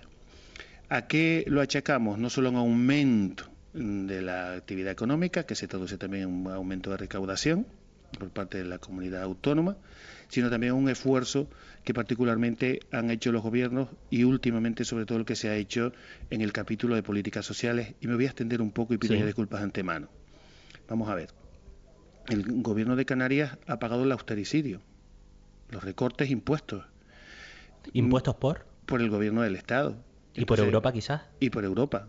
Eh, 1.500 millones de euros al año es lo que está dejando de recibir en los últimos cuatro años Canarias, de convenio de carreteras, que es obra, que es empleo, de convenio de infraestructuras hidráulicas, que es obra, que es empleo, de eh, la financiación que nos corresponde por parte del REF, compromisos incumplidos, de financiación, eh, del modelo de financiación que son las cuentas que se distribuyen anualmente entre el Estado. Entonces, estamos los 42 millones que nos arrebataron del Plan Integral de Empleo de Canarias. Eso es mucho dinero en un presupuesto de 7.000 millones que tenemos actualmente. Aún así, se hicieron los esfuerzos en, la, en el mandato anterior. Y en este mandato, quiero recordar que nada más llegar, eh, el Gobierno de Canarias pudo disponer finalmente de 60 millones más en su presupuesto. Solo 60 más. Sin embargo, en políticas de equidad, que es empleo, que es educación, que es sanidad, se produjo un incremento de 80. ¿Cómo es posible eso? Pues que priorizamos y rascamos, como diríamos popularmente, de otras áreas. Eso se tradujo en una ley de crédito extraordinario, eh, a principio de mandato, para destinarlo sobre todo a, dependencia y a la PCI. Y nos permitió, en la prestación canaria de inserción, que va destinada, como usted bien sabe, a las personas que no tienen ninguna prestación, económica eh, nos permitió duplicar eh, a los perceptores, a los beneficiarios de abril a diciembre de 2016. Y ahora este año eh, aspiramos a hacer, cerramos el ejercicio 2015, le digo, eh, la cifra exacta con 24.191 beneficiarios de PCI, el doble que hace dos años. Y ahora este año aspiramos a llegar a los 30 y pico mil, dependerá muy mucho del número de miembros que tenga esa familia. Entonces, todos estos esfuerzos presupuestarios, más el, la actividad económica, parece que nos hace una llamada que estamos cambiando un poco de tendencia, pero no nos fiamos, insisto, no nos fiamos no somos optimistas, pero sí notamos cierto cambio de tendencia. Podríamos resumir todo esto así, ¿verdad? Sí, exactamente. Vamos con uno de los temas que más nos preocupan. En los últimos tiempos al gobierno de Canarias nos consta que les preocupa y mucho. Se ha hablado en los últimos años y mucho de paro, de desempleo, pero ahora se está hablando de trabajos que no hacen que la gente salga de la pobreza. Trabajos pobres, trabajos poco dignos. ¿En qué momento nos encontramos, señor Hernández? Pues en ese sentido, en el peor de los momentos vividos en los últimos 40 años. Y tiene un responsable, la reforma laboral hay un dato indicativo que nos dan las ONGs y que hemos constatado con datos reales. En la reforma laboral, entre otras cosas, dio eh, cabida a un cambio eh, fundamental, que es que las empresas se podían acoger, en lugar del convenio colectivo que se firma a nivel del Estado, al convenio específico de cada empresa. Y tenemos la constatación, no todas las empresas, pero muchas, que amparándose en eso, pues por necesidades objetivas o por una ambición de obtener mejor resultado, eh, se ha traducido que, eh, sobre todo, los sectores más jóvenes, entre la franja de 20 y algo hasta los 40 y algo, son los más afectados en esta materia, iniciaron un proyecto de vida, incluso con pareja, incluso con hijos, con unos salarios en torno a 1.500 o 1.700 euros, y esto ha permitido estas revisiones de utilizar un convenio de empresa en lugar del de, mm, el colectivo, Mm. que de repente se vieran con una pérdida de poder adquisitivo de la, a la mitad. Y nos consta que han tenido que recurrir para llegar a final de mes, y esto no están registrados en ninguna estadística, esto no, apare- no aparecen como desempleados, aparecen como empleados, pero altamente precarizados. Y no aparecen, insisto, en ningún registro del paro porque están trabajando y es el sector nuevo uno de los que más nos preocupa junto con los parados de larga duración. Son, son jóvenes que tendríamos que estar muy atentos porque le estamos impidiendo con esos salarios míseros que inicien un proyecto de vida o que puedan tener hijos y cualquier sociedad inteligente, ya no solo por solidaridad, eh, humana, sino cualquier gobierno inteligente debería ser consciente que está hipotecando el futuro. Porque hay una una- un razonamiento muy sencillo. Si hemos vaciado, si algunos han vaciado la caja de las pensiones, ¿cómo la vamos a volver a llenar? Si no tenemos tasa de reposición en demografía. Entonces, alguien está diseñando desde algunas alturas esto de una manera muy egoísta o muy ciega. Estamos hablando de trabajo poco digno, trabajo que no hace que la gente salga de la pobreza, de eso se queja y mucho Caritas en estos momentos, por ejemplo, por poner un ejemplo de esa. ONG, también Cruz Roja. Hablemos ahora de esos 110.000 parados. ¿Sí? Un matiz, porque a cada problema tenemos que intentar darle una solución. Sí. Eh, y se me escapaba antes. Ante esto, ¿cómo va a reaccionar, cómo está reaccionando el gobierno de Canarias? Mire, nosotros podemos seguir ampliando presupuestariamente, pero llega un momento en que el sistema eh, puede ser que no dé para más. Dedicamos el 85% del presupuesto a políticas de equidad. Necesitamos dedicar más a generar riqueza, a invertir en obra para generar empleo, porque es la principal corrección de la desigualdad del empleo. Y, pero aparte no nos podemos quedar ahí. Entonces yo recibí el encargo de la vicepresidenta desde el minuto uno de eh, redactar la- la- un acuerdo de gobierno para obligar a la propia administración autonómica a incluir cláusulas sociales. ¿Esto qué? A incluir en todos los contratos que haga la administración, ya sea para obra pública, carreteras o un hospital, o ya sea en la adquisición de bienes, o comprar ordenadores o de un servicio como pueden los comedores escolares, a eh, incluir cláusulas que beneficien, que puntúen mejor a las empresas que benefician y actúan en favor de los más desfavorecidos. Ese acuerdo, por instrucción de Patricia Hernández, está elaborado, se está estudiando en el Consejo de Gobierno y, y pretendemos elevarlo cuanto antes a la aprobación. Y es más, lo con cuanto se comience a aplicar, incluso nos daremos el tiempo de ir corrigiendo lo que lo que haya de hacer, de corregirse, puede ser el primer experimento en este sentido, y para convertirlo en ley. De tal manera que nos veamos obligados las administraciones públicas a favorecer a las empresas, que favorezcan la inclusión social, que favorezcan los salarios justos y de esta manera favorecer a la sociedad. Favorecer y agradecer a las empresas que hacen bien por la sociedad. Efectivamente. Hablamos con don Néstor Hernández, él es comisionado para la inclusión social y lucha contra la pobreza del Gobierno de Canarias. Al principio dábamos ese dato de 110.000 personas en nuestra comunidad autónoma en Canarias que son parados de muy larga duración. Y a raíz de esto me gustaría saber cuál es el perfil, si es que lo hay, de la persona en Canarias Sí. que está en riesgo de pobreza en estos momentos. Sí, eh, generalmente eh, esos, esos 110.000 mm, son los, generalmente, ¿eh? estamos hablando de datos que no son absolutos y por tanto que nadie se olvidado, generalmente son los menos cualificados. Y ahí están, además, a un sector que nos, pregunta, que nos preocupa mucho con este que hablamos del precariado, ¿no? que son los que tienen más de 55 años. La, gran, la mayoría de esos que están en esa bolsa de 210.000 son de ese perfil. Eh, con respecto al primer grupo de ese eh, subgrupo de ese grupo, que son los menos cualificados, eh, solo se pueden hacer dos políticas concretas y se están haciendo. La formación para el empleo, que se está haciendo, pero eh, sobre todo eh, la acción inmediata tendría que ser empleo, empleo en sí mismo. ¿Qué sector puede absorber la mano de obra de menos cualificación? Pues mire usted, el de la inversión pública, que no tiene por qué ser en carreteras, que puede ser en reforestación, que hay islas que tenemos un grave problema de pérdida de suelo y que necesita reforestación, pero tiene que ser inversión pública para generar empleo. O puede ser la construcción privada, ¿no? Hablar Pero- de inversión pública cuando llevamos semanas hablando de déficit del Estado, superando por primera vez el 100% en la deuda de las administraciones públicas, es complicado, ¿o no? Eh, Sí, complicado además porque máxime cuando eh, se obtienen esos, eh, esos resultados a nivel estatal y es el Estado después quien castiga a Canarias habiendo cumplido con el déficit, habiendo cumplido con la regla de gasto, nos tratan igual que Valencia, ¿no? Dice, oye, nosotros hemos cumplido. Entonces, si realmente hemos cumplido, déjennos ustedes gastar lo que recaudamos, gastar lo que, lo que es nuestro. Pero bueno, esas son las paradojas y que la gente con conciencia pues deberá tomar en consideración ahora que se avecina otro nuevo proceso electoral. ¿no? Hablemos de actualidad. Estos días conocíamos que en el Parlamento de Canarias se debatía una propuesta de Podemos para iniciar medidas para reducir la pobreza energética. Hablamos de personas que no pueden, que no tienen dinero para poder pagar la luz o el agua y sin embargo fue rechazada por el resto de partidos políticos, por Coalición Canaria, por Partido Socialista no, Canario no, Popular. No, no podía ser de otra manera. Vamos a ver, y no nos alegra. Es que no, podemos estar confundiendo a, la gente. Primero, la pobreza energética es uno de los elementos, uno más de tantos elementos de la pobreza. La, pobreza tiene distintos aspectos y además generalmente encima en Canarias tiene un rostro especial de mujer, pero bueno, eso es otro asunto gravísimo, pero que ahora me preguntas sobre la pobreza energética. Cuando Podemos presentar esta iniciativa, eh, yo creo que por este impulso nuevo de cambiar, querer cambiar las cosas, hay una realidad con la que ya topó una comunidad autónoma que es Cataluña, que ha hecho este intento de regularlo cuatro veces y eh, han, presentado cuatro recursos del Gobierno de Estado de inconstitucionalidad porque la competencia en el régimen tarifario la tiene expresamente el Estado, no la tienen las comunidades autónomas. Entonces, mientras las propuestas de Podemos vayan específicamente por que Canarias bonifique, no, mire usted, Canarias ni Cataluña ni Andalucía, además ha salido una, una sentencia recientemente. Entonces no estamos rechazando, no estamos rechazando ni vamos a rechazar ayudar a la gente que está en situación de pobreza energética.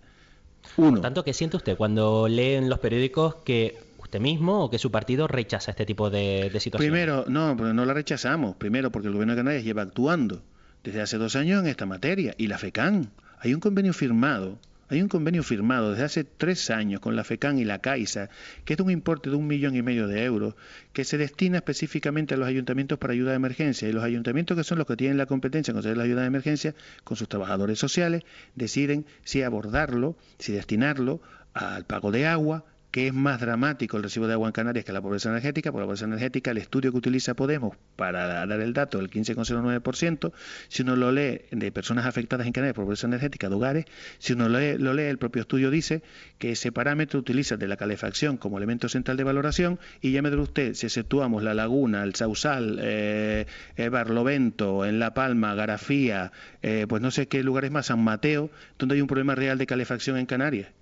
Entonces, si hay personas que no pueden pagar el recibo, sí, los tenemos cuantificados, los vamos a cuantificar, vamos a informar al gobierno, vamos a elaborar una propuesta más en ese sentido. Y en cualquier caso, el gobierno está actuando, va a ampliar, ha constituido un grupo de trabajo donde están tres viceconsejeros y presidido por el que habla para abordar ese tema específico de la pobreza energética y frente a lo que ya estamos haciendo vamos a hacer más cosas. Pero no podemos estar confundiendo a la gente, no podemos decir a la gente que Canarias tiene competencia a la hora de bonificar. Nos quedan pocos minutitos ya de esta entrevista, le voy a pedir brevedad para los siguientes temas que vamos a tratar. Las crónicas de periodistas como por ejemplo Vicente Pérez sobre el acto institucional del Día de Canarias en Diario de Avisos nos decían que se habló más bien poco de paro y de pobreza en ese evento en el Día de Canarias, en el acto institucional. Es el principal problema problema de la sociedad canaria en estos momentos. Hmm. ¿Por qué cree que se, habló, que se habló poco si es que considera que se habló poco o nada de ello? Mm, no sé, yo creo que, que cada, cada ámbito tiene su, su discurso apropiado, ¿no? Yo creo que allí no se eludió ningún, ningún problema. Yo creo que todo que el gobierno además es muy consciente de lo que estamos pasando. Estamos diciendo que vamos a plantear batalla. Estamos diciendo, el presidente ha dicho claramente que si se produce el incremento que en justicia tendrían que permitirnos del gasto de recursos propios, que son 240 millones para el año próximo, se destinarán todos a empleo y a políticas sociales. Entonces yo creo que le decía antes que subimos 60 millones y sin embargo destinamos 80 más a políticas de equidad. Estamos destinando el 85% del presupuesto, el 85% a educación, sanidad y políticas sociales y empleo.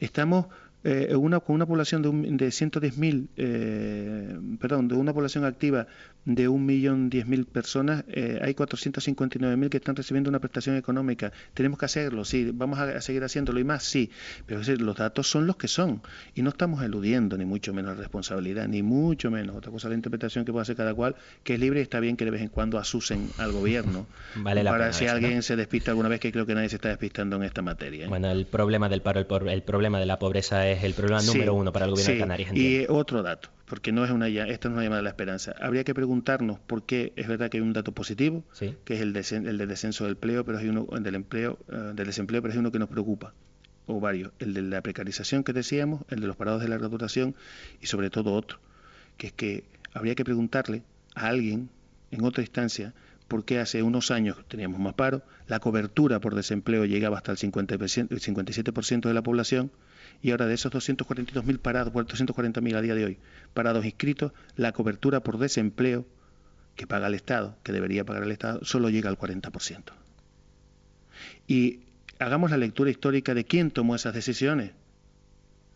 Y hagamos la lectura también de hasta dónde pueden llegar las comunidades autónomas cubriendo lo que por ley tendría que cubrir el gobierno del Estado. Para terminar, señor Hernández, este mes de agosto, me parece que fue en agosto, cumple usted un año al frente de esta institución, de ese comisionado de inclusión social y lucha contra la pobreza, creada en esta nueva legislatura por el gobierno de Canarias, que ha sido lo mejor y lo peor en este casi año ya al frente de esta institución. Lo peor, los rostros. Lo mejor, las ganas eh, que encuentra uno en los colectivos. Hay, una, hay gente comprometidísima. Comprometidísima. Ayer estábamos de visita en La Palma. Nos reunimos con todos los representantes de todos los ayuntamientos, de todas las ONGs implicadas, del Cabildo, y vemos gente comprometidísima. Profesionales, funcionarios o no. ¿Y políticos? Comprometidísimos. Hay gente que, que descansa poco, que descansa muy poco, que duerme en consecuencia poco. Pasa que eso no se ve y ahora pues estamos en la época en que debe ser así, que siempre se nos debe vigilar, criticar, asusar, pero en el que parece se ha tejido, se ha extendido como un manto de confusión en que todos somos iguales, que todos luchamos por lo mismo, que todos somos corruptos, lo que hace la tarea más dura, pero desde luego cuando ves los rostros de los que están, ¿me permite una expresión callejera? Claro. De los que están realmente jodidos, fastidiados, dice, hombre, esto merece la pena, merece la pena intentarlo. Y cuando ves que a alguien le, cambian, le cambian las condiciones de vida a lo mejor, mm, si hay cierto nivel de, de, satisfacción, no personal, sino humana. ¿no? Y le digo, ah, con lo de la Palma ayer, eh, los datos de la encuesta de condiciones de vida son los que son y no los uh -huh. cuestionamos. Pero ayer en La Palma nos daba un dato alentador, que es que han hecho un estudio serio con todos los trabajadores sociales, las con Cáritas y Cruz Roja, y el estudio que nos da la isla de La Palma es que no hay un 28% de población en situación de pobreza, sino un 5,6%. Estudio de campo, real, no una encuesta. Y ese es otro dato a la esperanza. Tenemos que empezar a evaluar los datos con seriedad para, entre otras cosas, destinar los recursos donde más se necesitan. 5% para que quede claro, me lo decía usted antes de empezar en esta mm. entrevista, que tiene que ver con el porcentaje de pobreza en países avanzados, entre comillas, sí, como sí. Suecia. Sí, sí, con los que no queremos comparar, porque eh, con toda seguridad uno se viene a Tenerife y particularmente a Gran Canaria y los datos son mm. mucho más preocupantes, los reales. Para terminar, señor Hernández, y ya no le robo más minutos, que sé que tiene usted prisa, tiene una agenda muy apretada, por eso de que está luchando día a día, hora a hora, minuto a minuto contra la pobreza y a favor de la inclusión social en nuestra tierra, en nuestro archipiélago. ¿Es usted más historiador, más concejal, más político o más comisionado? ¿O más profesor? Mm, ahora mismo mm, un ser humano comprometido, que creo que lo he intentado hacer en todas las instancias, en todos los ámbitos que usted ha citado. Eh, si le viene bien, califíqueme como Néstor y como ser humano. y para terminar, ahora sí, de verdad, usted que es miembro del Partido Socialista, Mm. ¿será Pedro Sánchez el próximo presidente del gobierno en España? Espero y lo deseo, y haré lo posible porque así sea. Don Néstor Hernández, comisionado del Gobierno de Canarias para la inclusión social y la lucha contra la pobreza, muchas gracias por estar esta mañana con nosotros aquí en Radio ECA. Buen día. A ustedes por darnos la oportunidad de ser escuchados. Un saludo. La educación a distancia adquiere otra dimensión, la era digital. Del 13 al 15 de junio, en el Centro Asociado de la UNED, en Las Palmas de Gran Canaria, tendrán lugar las jornadas de educación a distancia. Destinadas al alumnado universitario y profesionales de la educación. Reconocimiento de 25 horas acreditadas por la UNED y la Universidad de Las Palmas de Gran Canaria. Modalidad online o presencial. Por tan solo 15 euros, aproveche la oportunidad de debatir sobre el futuro de la educación. Información y matrícula en uned.es. Radio ECA, 3 millones y medio de razones.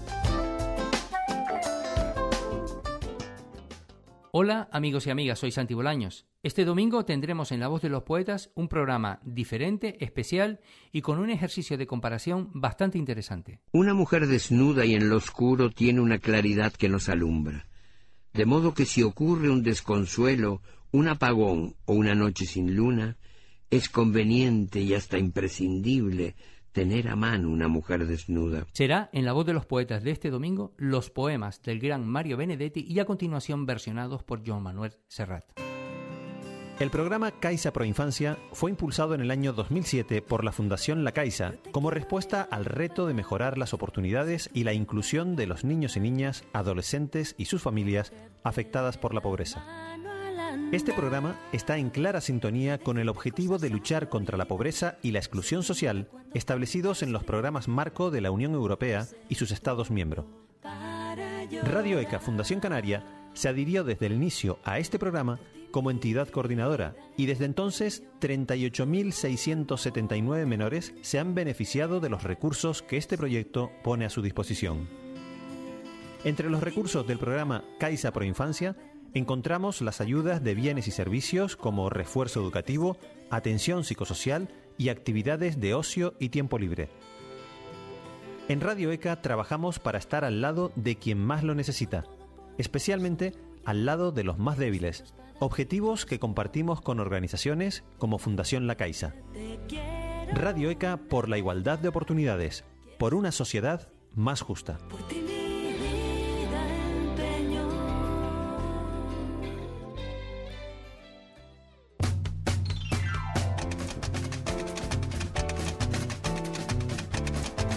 Seguramente en algún rincón de Canarias a esta hora de la mañana hay alguno al que le vendría bien la siguiente canción que vamos a escuchar. Borrachos hasta el amanecer. Estoy pensando, por ejemplo, en el municipio de La Orotava, que este fin de semana está de fiesta. Jueves, ya saben, infractaba del Corpus. El viernes vivieron el baile de magos. Ayer, sábado, la subida del Santo. Y hoy, La Orotava está de romería. Romería en honor a San Isidro Labrador y Santa María de la Cabeza. A todos los orotavenses que nos estén escuchando a esta hora de la mañana, muchas felicidades. Nos quedamos, como les digo, con borrachos hasta el amanecer de los coquillos interpretado en esta ocasión por Vocal 7.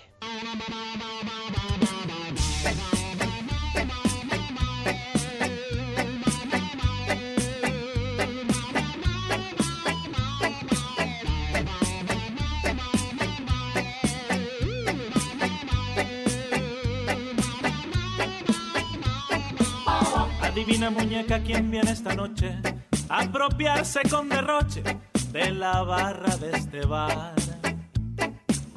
Todavía no perdí el sentido común, no necesito de Freud, ni mi familia huyó al ayun. Solo quiero concentrarme en este lugar, mucho tiempo, mucho tiempo, más o menos hasta el amanecer. Borracho, borracho hasta el amanecer. Ay, borracho, borracho hasta el amanecer. Muy borracho, borracho hasta el amanecer. Completamente borracho, borracho hasta el amanecer. De la misma forma que se nace para morir y que la eternidad se alcanza en un segundo de heroísmo. Soy testigo de una curación milagrosa. El alcohol limpia mis heridas y me impide verte. Solo quiero concentrarme en este lugar. Mucho tiempo, mucho tiempo, más o menos hasta el amanecer. Borracho, borracho hasta el amanecer. Ay, borracho, borracho hasta el amanecer.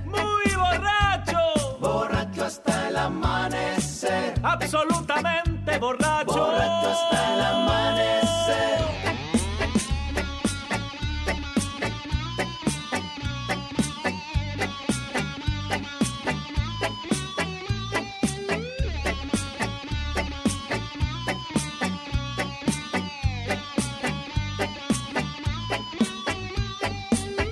Sigo el método Stanislavski de interpretación.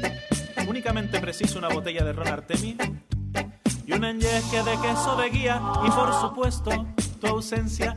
No cimbres tu cintura ni me muestres tus encantos. Ya sabes que en noches como esta soy vegetariano. Solo quiero concentrarme en este lugar. Mucho tiempo, mucho tiempo, más o menos hasta el amanecer. Borracho, borracho hasta el amanecer. Ay, borracho, borracho hasta el amanecer.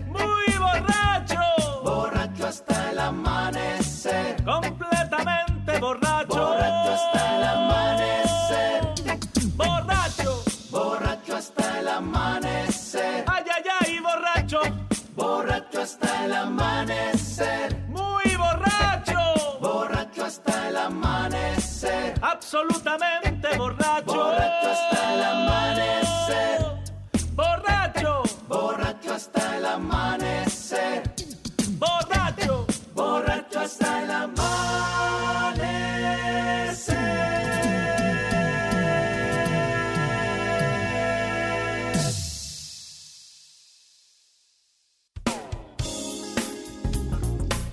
La formación, nuestra razón de ser.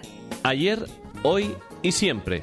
A partir del 6 de junio tenemos los siguientes cursos. Karen Help You, inglés profesional para actividades comerciales. Técnicas de comunicación con personas dependientes en instituciones. Y la manipulación de alimentos. Toda la información la tiene en nuestra web, radioeca.org. Radio ECA, 3 millones y medio de razones. La actualidad, la información, las voces del día. Cada mañana en el informativo de Radio ECA. Información de interés, prensa, voces de protagonistas. Información de cada una de las islas, noticia alternativa, lo más comentado en Internet.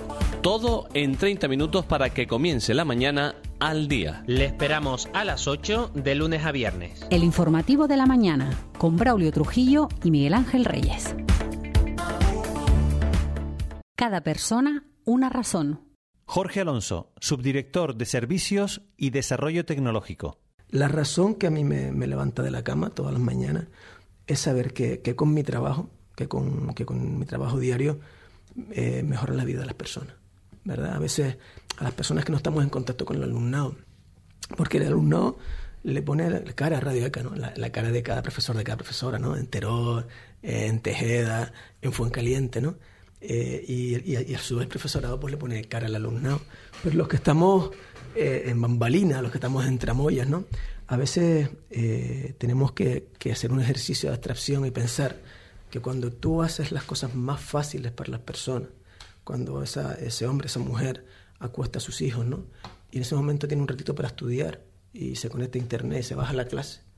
Esa bajada debe ser sencilla, debe ser rápida, debe ser transparente para que el momento del estudio sea lo más fácil posible. Entonces ahí tenemos que identificar nuestro trabajo. La razón, mejorar la vida de las personas.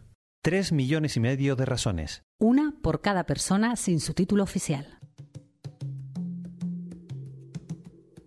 Como me gusta estar de nuevo en casa y despertarme lleno de solo a ese café de la mañana que siempre corre hasta la cama y duerme hasta el despertador. Hoy tengo cita con la almohada y una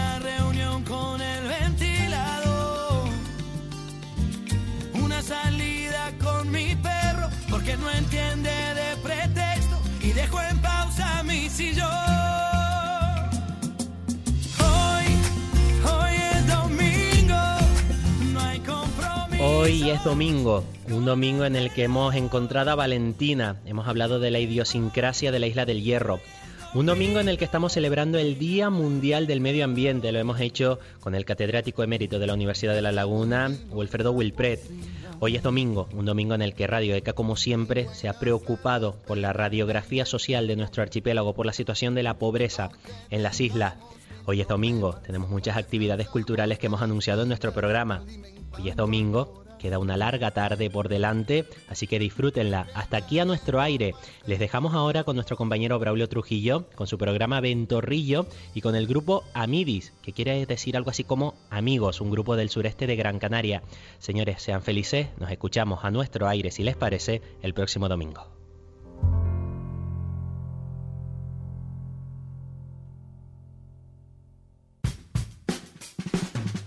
Razones. Tres de cada cuatro empleos destruidos en España en los últimos cinco años corresponden a trabajadores con educación primaria o secundaria incompleta.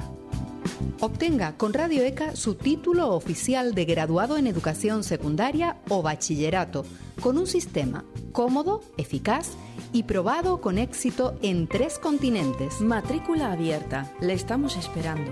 Más información en radioeca.org o llamando al teléfono 902 312 212.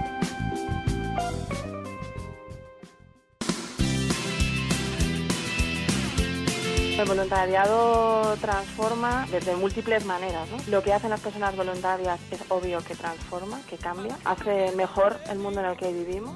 Es una obra de teatro, para empezar, familiar, musical, muy original, llena de humor. Que te va a contar, ah, ¿qué era Cenicienta? No, espérate muchacho, no te vayas, quédate aquí. te- Estamos hablando tú y yo. Entonces, vamos a ver teatro y se lo va a pasar bien. Más bien la misericordia es un principio de acción que incluye una parte de sentimiento, pero tiene otra parte eh, activa, propositiva, reflexiva. Significa una movilización de toda la persona, de toda la sociedad. La pregunta procede, procede mucho además. Se pueden hacer por. La experiencia nos dice que hay, que sobre todo hay mecanismos de corrección. Y esos mecanismos de corrección son las políticas de equidad, partiendo por una esencial que es la que ustedes desarrollan, que es la de la educación. Cada sábado, entre las 9 de la mañana y la 1 de la tarde, Carretera, con Lucas López y Expedita Díaz. A este lado de la carretera.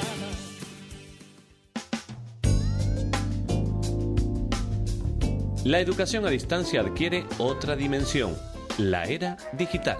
Del 13 al 15 de junio en el Centro Asociado de la UNED en Las Palmas de Gran Canaria tendrán lugar las jornadas de educación a distancia. destinadas al alumnado universitario y profesionales de la educación. Reconocimiento de 25 horas acreditadas por la UNED y la Universidad de Las Palmas de Gran Canaria. Modalidad online o presencial. Por tan solo 15 euros aproveche la oportunidad de debatir sobre el futuro de la educación. Información y matrícula en uned.es. Radio ECA, 3 millones y medio de razones.